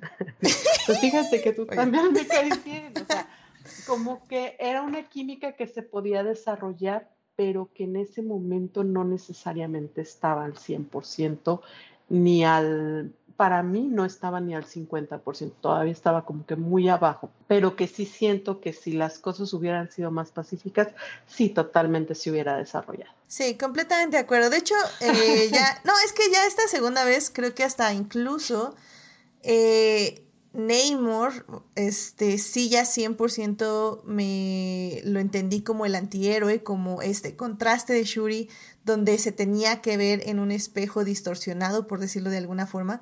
Y es por eso que incluso cuando ella toma la hierba en forma de corazón, eh, a mí me encantó, que es algo que no mencionamos, a mí me encantó, aplaudí de pie, que se le apareciera Killmonger, porque al final del día era el deseo de su corazón, o sea, su deseo era venganza y era vengarse, o sea, todo el odio, todo este, esta ira que tenía guardada desde la muerte de su hermano, eh, la excusa perfecta fue en amor, o sea, y, no fue unirse con él, sino reaccionar como él estaba reaccionando, que literalmente era con violencia 100% sin ningún tipo de razonamiento.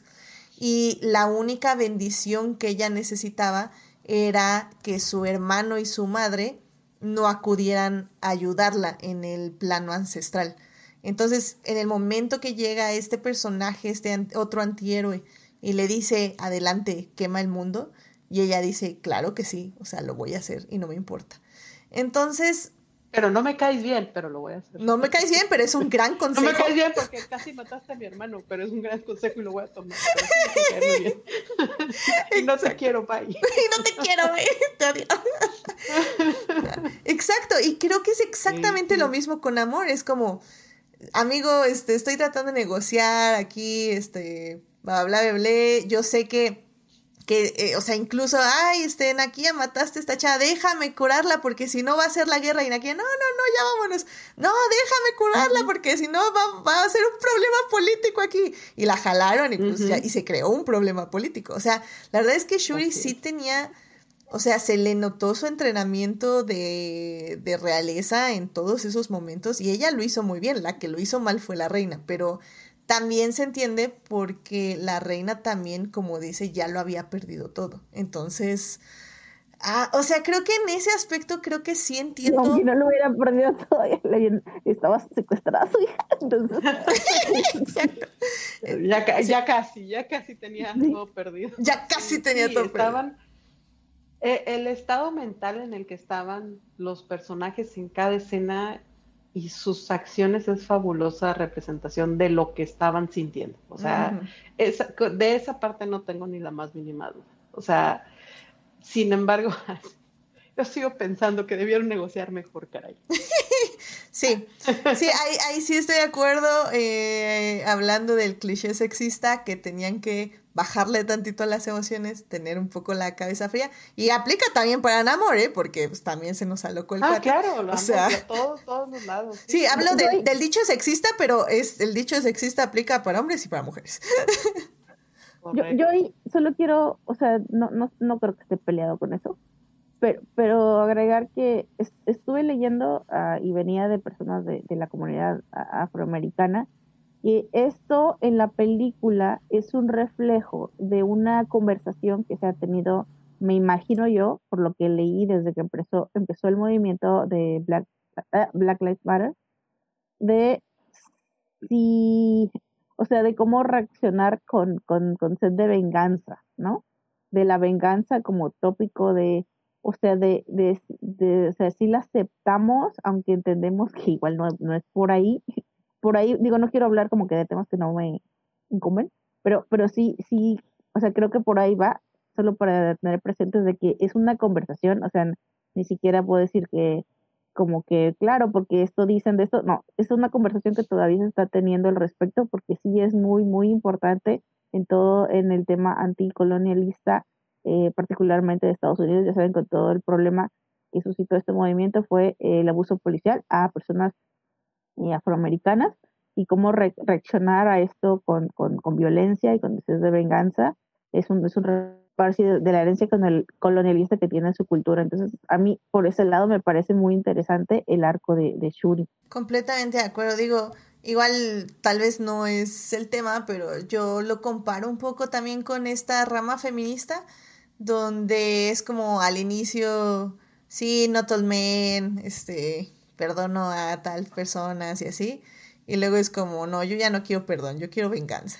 Entonces, eh, es como esta idea y este, como tú dices, esta plática eh, que pertenece a muchos sectores de, bueno, o sea, qué tanto perdonamos, qué tanto reconciliamos, qué tanto negociamos y qué tanto queremos venganza. Y, y sí, estoy, estoy de acuerdo que es que sí, o sea, Wakanda Forever sí explora todo esto y sí es de una manera superficial porque es una película de Marvel y no lo vamos a profundizar más, pero aplaudo que se toque el tema, aplaudo que pueda existir este análisis y aplaudo las buenas intenciones detrás de todo. Podemos mejorar, sí, sí podemos mejorar en muchos aspectos, incluso en el guion y en la trama y en la estructura en general de estas películas Marvel, pero creo que los temas están ahí y va por buen camino. Así que esperemos que esto vaya evolucionando para bien y que no, no se regresen a, estos personajes femeninos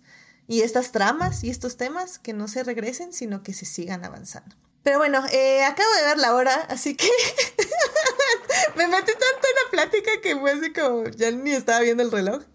Este, Jimena, una conclusión que quieras dar de Wakanda Forever. Me encantó. O sea, es una película súper recomendable, trata muchos temas diversos, este, tiene una excelente representación latinas, tiene mucho corazón y la verdad es que una de mis películas favoritas de este año. Let's go. Joyce, eh, conclusión de Wakanda Forever. Me parece una excelente continuación de la franquicia de la Panther Wakanda Forever. Yo es que estaba pensando si la, la voy a calificar como superior a la primera. Y está, está difícil, ¿eh? No, no, no me atrevo. Es un empate, uno a uno. No, no, o sea, no me atrevo a decir que si una me gusta más que la otra por todo lo que significó la primera, pero vaya, no, no, no, se van a decepcionar, o sea, si van esperando, lo que mencionaba al principio, si van esperando lo mismo que dio la primera, está súper sí, vayan a ver, como esa, es, es, el, es el bastión, es, la, es el emblema de todo esto que creo que a nosotros que nos gustan los superhéroes desde el lado de lo que inspiran a la humanidad a ser mejor, lo tiene todo. No sé si es la mejor película de Marvel, pero sí es la que mejor representa eso. Y regresando al tema de duelo, es la que mejor representa el duelo y, por eso para mí es el cierre de, de, esta fase y de esta saga, la saga del multiverso. Entonces, no sé, es, un excelente cierre, es una excelente película y es una excelente, eh, no, o sea, no representación, sino es una, eh, sí, como emblema, quiero decir emblema, un excelente emblema de, lo, de, de su mensaje. Completamente de acuerdo, pues ya saben, o sea, a mí Denme personajes femeninos, denme una trama de duelo, denme vibras de enemies to lovers y les nombro la mejor película del MCU. Así que sí, yo también recalcar de nuevo el hecho de que se eligiera Tlalocan, se eligiera que Namor fuera una persona eh, del reino, ay, es, es maya, del reino maya, eh, que se le diera este tiempo para explicar su historia, para contarnos acerca de la colonización, de por qué quiere proteger a su pueblo, la forma en que se mostró Tlalocan, que me pareció increíble, porque yo sí, a mí no me gusta cuando vemos Aquaman y literalmente es una ciudad, pero abajo del agua, pero es como una ciudad nuestra, o sea, como una de la superficie. O sea, está padre, pero a mí no se me hace como algo nuevo y luego hay estas críticas de por qué bajo el agua tienen escaleras si no las usan y todo así como pues sí, ¿no? Porque tienen escaleras y, y el hecho de que fuera un universo tan único que tiene este esa estructura vertical y al mismo tiempo está tanto arriba como abajo porque efectivamente no hay gravedad. O sea, creo que el diseño de Tlalocan me pareció extraordinario. A mí me encantó, me fascinó. O sea, realmente quiero regresar a ese mundo. Eh, de hecho, muchas personas dicen queremos un spin-off en Tlalocan porque se ve fascinante cómo se vive la vida ahí. El hecho de que casi todas, y de hecho sí se nota ya, lo noté más la segunda vez que la vi, se nota perfectamente todas las escenas que fueron filmadas bajo el agua, donde los actores estaban aguantando la respiración, y las escenas que evidentemente sí ya fueron como filmadas en la superficie para que hablaran y así. Pero realmente el commitment, del compromiso de, esta, de los actores en, en lograr hacer estas escenas que se vean tan bien, donde parece que ahí viven debajo del agua literalmente, me encantó, me encantó, me encantó el duelo, como dice Joyce, me encantó ese hermoso final de aceptación que como ya lo mencionamos, o sea, que Shuri termine con estas lágrimas, eh, dejando ir, ah, me, resuena en el alma y y en un ritual que le enseñó su mamá, donde su mamá trataba de ayudarla para dejar ir a, la dejar ir a su hermano. Y creo que también esta mm, mediación entre la tecnología y la religión, donde siento que tal vez ya no se explora tanto al final, pero que al mismo tiempo creo que sí, Shuri llega como un poco a las paces al, hacer el ritual, pero al mismo tiempo aceptar un poco que pues sigue siendo ella, o sea, no sé, o sea, creo que 10 de 10. O sea, me, encantó, me encantó. Y, justo esto. La ira dentro del duelo creo que no se explora mucho en las películas que hablan de este tema.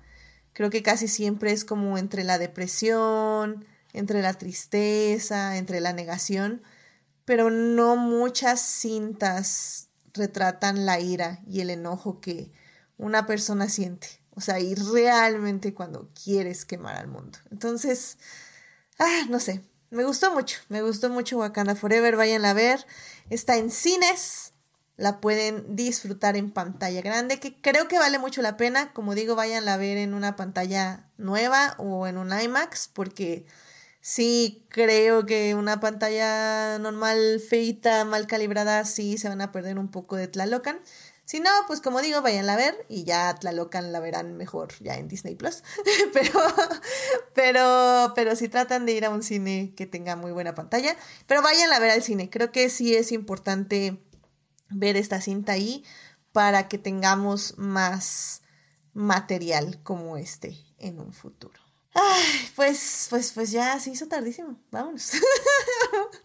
ya con eso terminamos este programa. Porque Héctor decía que faltaban las recomendaciones, pero Julián García dijo claramente, e hizo una referencia y voy a contestar como él lo dijo. Aquí no hacemos eso. Al menos en este programa. Así que, en fin, pues muchísimas gracias por venir, Jimena y Joyce. Qué bueno que se pasaron para hablar de esta gran película. Jimena, muchísimas gracias por acompañarnos. ¿Dónde te puede encontrar nuestro público? Este, no, pues muchas gracias por invitarme y eh, pues no aparezco mucho, pero nos pueden, me pueden encontrar en Crónicas del Multiverso, tanto en YouTube como en Facebook. Perfecto, muchísimas gracias. Y Joyce, muchas gracias por venir. ¿Dónde te puede encontrar nuestro público? Pues me pueden encontrar todavía en Twitter, eh, ahí en arroba 3 o la mesita de Notch 3. Eh, justo eh, me puse a buscar el texto y resulta que sí, ya me lo había publicado, pero yo no había visto porque lo publicaron, no, no, lo compartieron en Twitter. Y entonces por ahí lo puse, por si le quieren checar, ese es mi último tweet de esta parte de, de la fase de duelo de, de el, MCU y pues sí cualquier cosa cualquier cosa ahí sobre superhéroes cultura pop y series hay hay cultura geek ahí, yendo retuiteando últimamente menos pero ahí ando todavía Sí, pues muchas gracias, Joyce. Sí, pues sí, o sea, estaremos en Twitter hasta que literalmente explote. Eh, ya saben, en el caso de que explote Twitter, que no lo creo, sinceramente. Si Tumblr no explotó, yo creo que Twitter no explota, pero bueno, quién sabe. No, pero yo siempre he mantenido mi, mi, mi postura de que para mí no es que, o sea, yo de no que querer que cierre, sino de que siento que va a llegar el momento que ya no voy a querer estar ahí. Sí, eh, sí, completamente de acuerdo. Sí, ya estamos viendo opciones, eh, pero bueno, en dado caso ya saben, este está el Facebook de Adicte Visual en Instagram. Estoy probando Hive porque ahí se se mudaron todas mis fandoms. Entonces estamos Oye, probando ya se están viendo por ahí hasta los artistas de cómics. O sea, yo dije, ah, ese fue el de K-pop, voy a tener que abrir una, pero ya, veo que también se están yendo los de cómics para allá. Sí, porque como que más todo no le gustó a mucha gente, eh, justamente de, del fandom y se están yendo a Hive que es un poquito más inclusivo, tiene mejores políticas, pero sigue teniendo como muchos problemas de copyrights y de términos y condiciones y así. Entonces, estamos probando, vamos a ver qué pasa. de todas formas, ya saben, en el dado caso estamos en Facebook, estamos en Instagram, pero bueno, mientras explota, estoy en HT Idea, porque sí, la verdad es la... Eh, Twitter sí es la red social que más me gusta a nivel personal, pero bueno, eh, pasará lo que pasará, en fin. Y bueno, y está también el Tumblr, por cierto, mi Tumblr personal y supongo que podría activar el de Adicte Visual, que también teníamos Tumblr, pero bueno. En fin, eh, a mí me encuentran mientras en HT Idea, donde estoy hablando de Hannibal, Our Flag Means Dead, Wakanda Forever. Ya me voy a mudar más ahí eh, para ponerles como más cosas de Wakanda Forever. Eh, y pues de Lewis Hamilton, ocho veces campeón del mundo. Ya terminó la Fórmula 1, así que ya no van a tener más spam de eso. Pero pues como siempre, Lewis Hamilton está en nuestros corazones. Y pues bueno. Bueno, Héctor sí está en, término apocalipsis Twitter 100%, pero bueno, no, esperemos que no tanto, Héctor, pero bueno, ya en el momento que lleguen discursos de odio demasiado directos, como dice Joyce, pues ya nos vamos a otro lado, pero bueno. Eh, suscríbanse al canal de Twitch para que, les avise, para que les avise cuando estemos en vivo los lunes y en los lives que yo espero hacer un live de hecho esta semana, así que estén al pendientes. Bueno, bueno, y nos acompañen como Falange, Marsalis21, Trail, Trail López, que estuvo ahí, muchísimas gracias por comentar, Julián García, Sofía, Héctor, y me parece que ya fueron las personas que nos estuvieron acompañando aquí en el chat. Muchísimas gracias por estar aquí. Recuerden, el miércoles estaré en YouTube a las 9 de la mañana para hablar de la primera parte de Wakanda Forever y ahí estaré en el chat echando un ojo. Asimismo, muchas gracias de todo corazón a nuestros, nuestros mecenas, Adicties, Adnan, Fernando, Héctor y Simena, quienes nos acompañan, apoyan junto con nuestros adictias Juan Pablo, Melvin y Saulo en el Patreon del programa. Ya saben, vayan a Patreon, que es básicamente como mi diario del podcast. Y de hecho, van a venir como cambios que quiero hacer por el próximo año. Así que los Patreons ahí les voy a pedir la ayuda y consejo. Así que bueno, ahí, ahí chequen el programa de Patreon por si se quieren unir. También muchas gracias a quienes nos oyen durante la semana en Heartis, Spotify, Google Podcast y en Apple Podcasts. No estamos en Heartis, perdón, estamos en Acast. Este programa estará disponible ahí a partir del miércoles en la mañana. Saludos a Belén, Dimersa, Jessica, Julián, eh, que bueno, estuvo en el chat ahorita, eh, Luis, Pamela, Sebastián, Taco de Lechuga, Uriel Botello y Vane, que son parte del team diferidos. Ya saben, si quieren más de Adicta Visual, estamos en Instagram y en Facebook. La próxima semana, eh, la idea es hablar de Andor, pero aún no la termino. O sea, nada más vi tres episodios y quiero ver los demás. Este, esta semana termina Andor. Entonces, depende un poco de, una, si me pongo al día y dos, si realmente quiero hablar de Andor.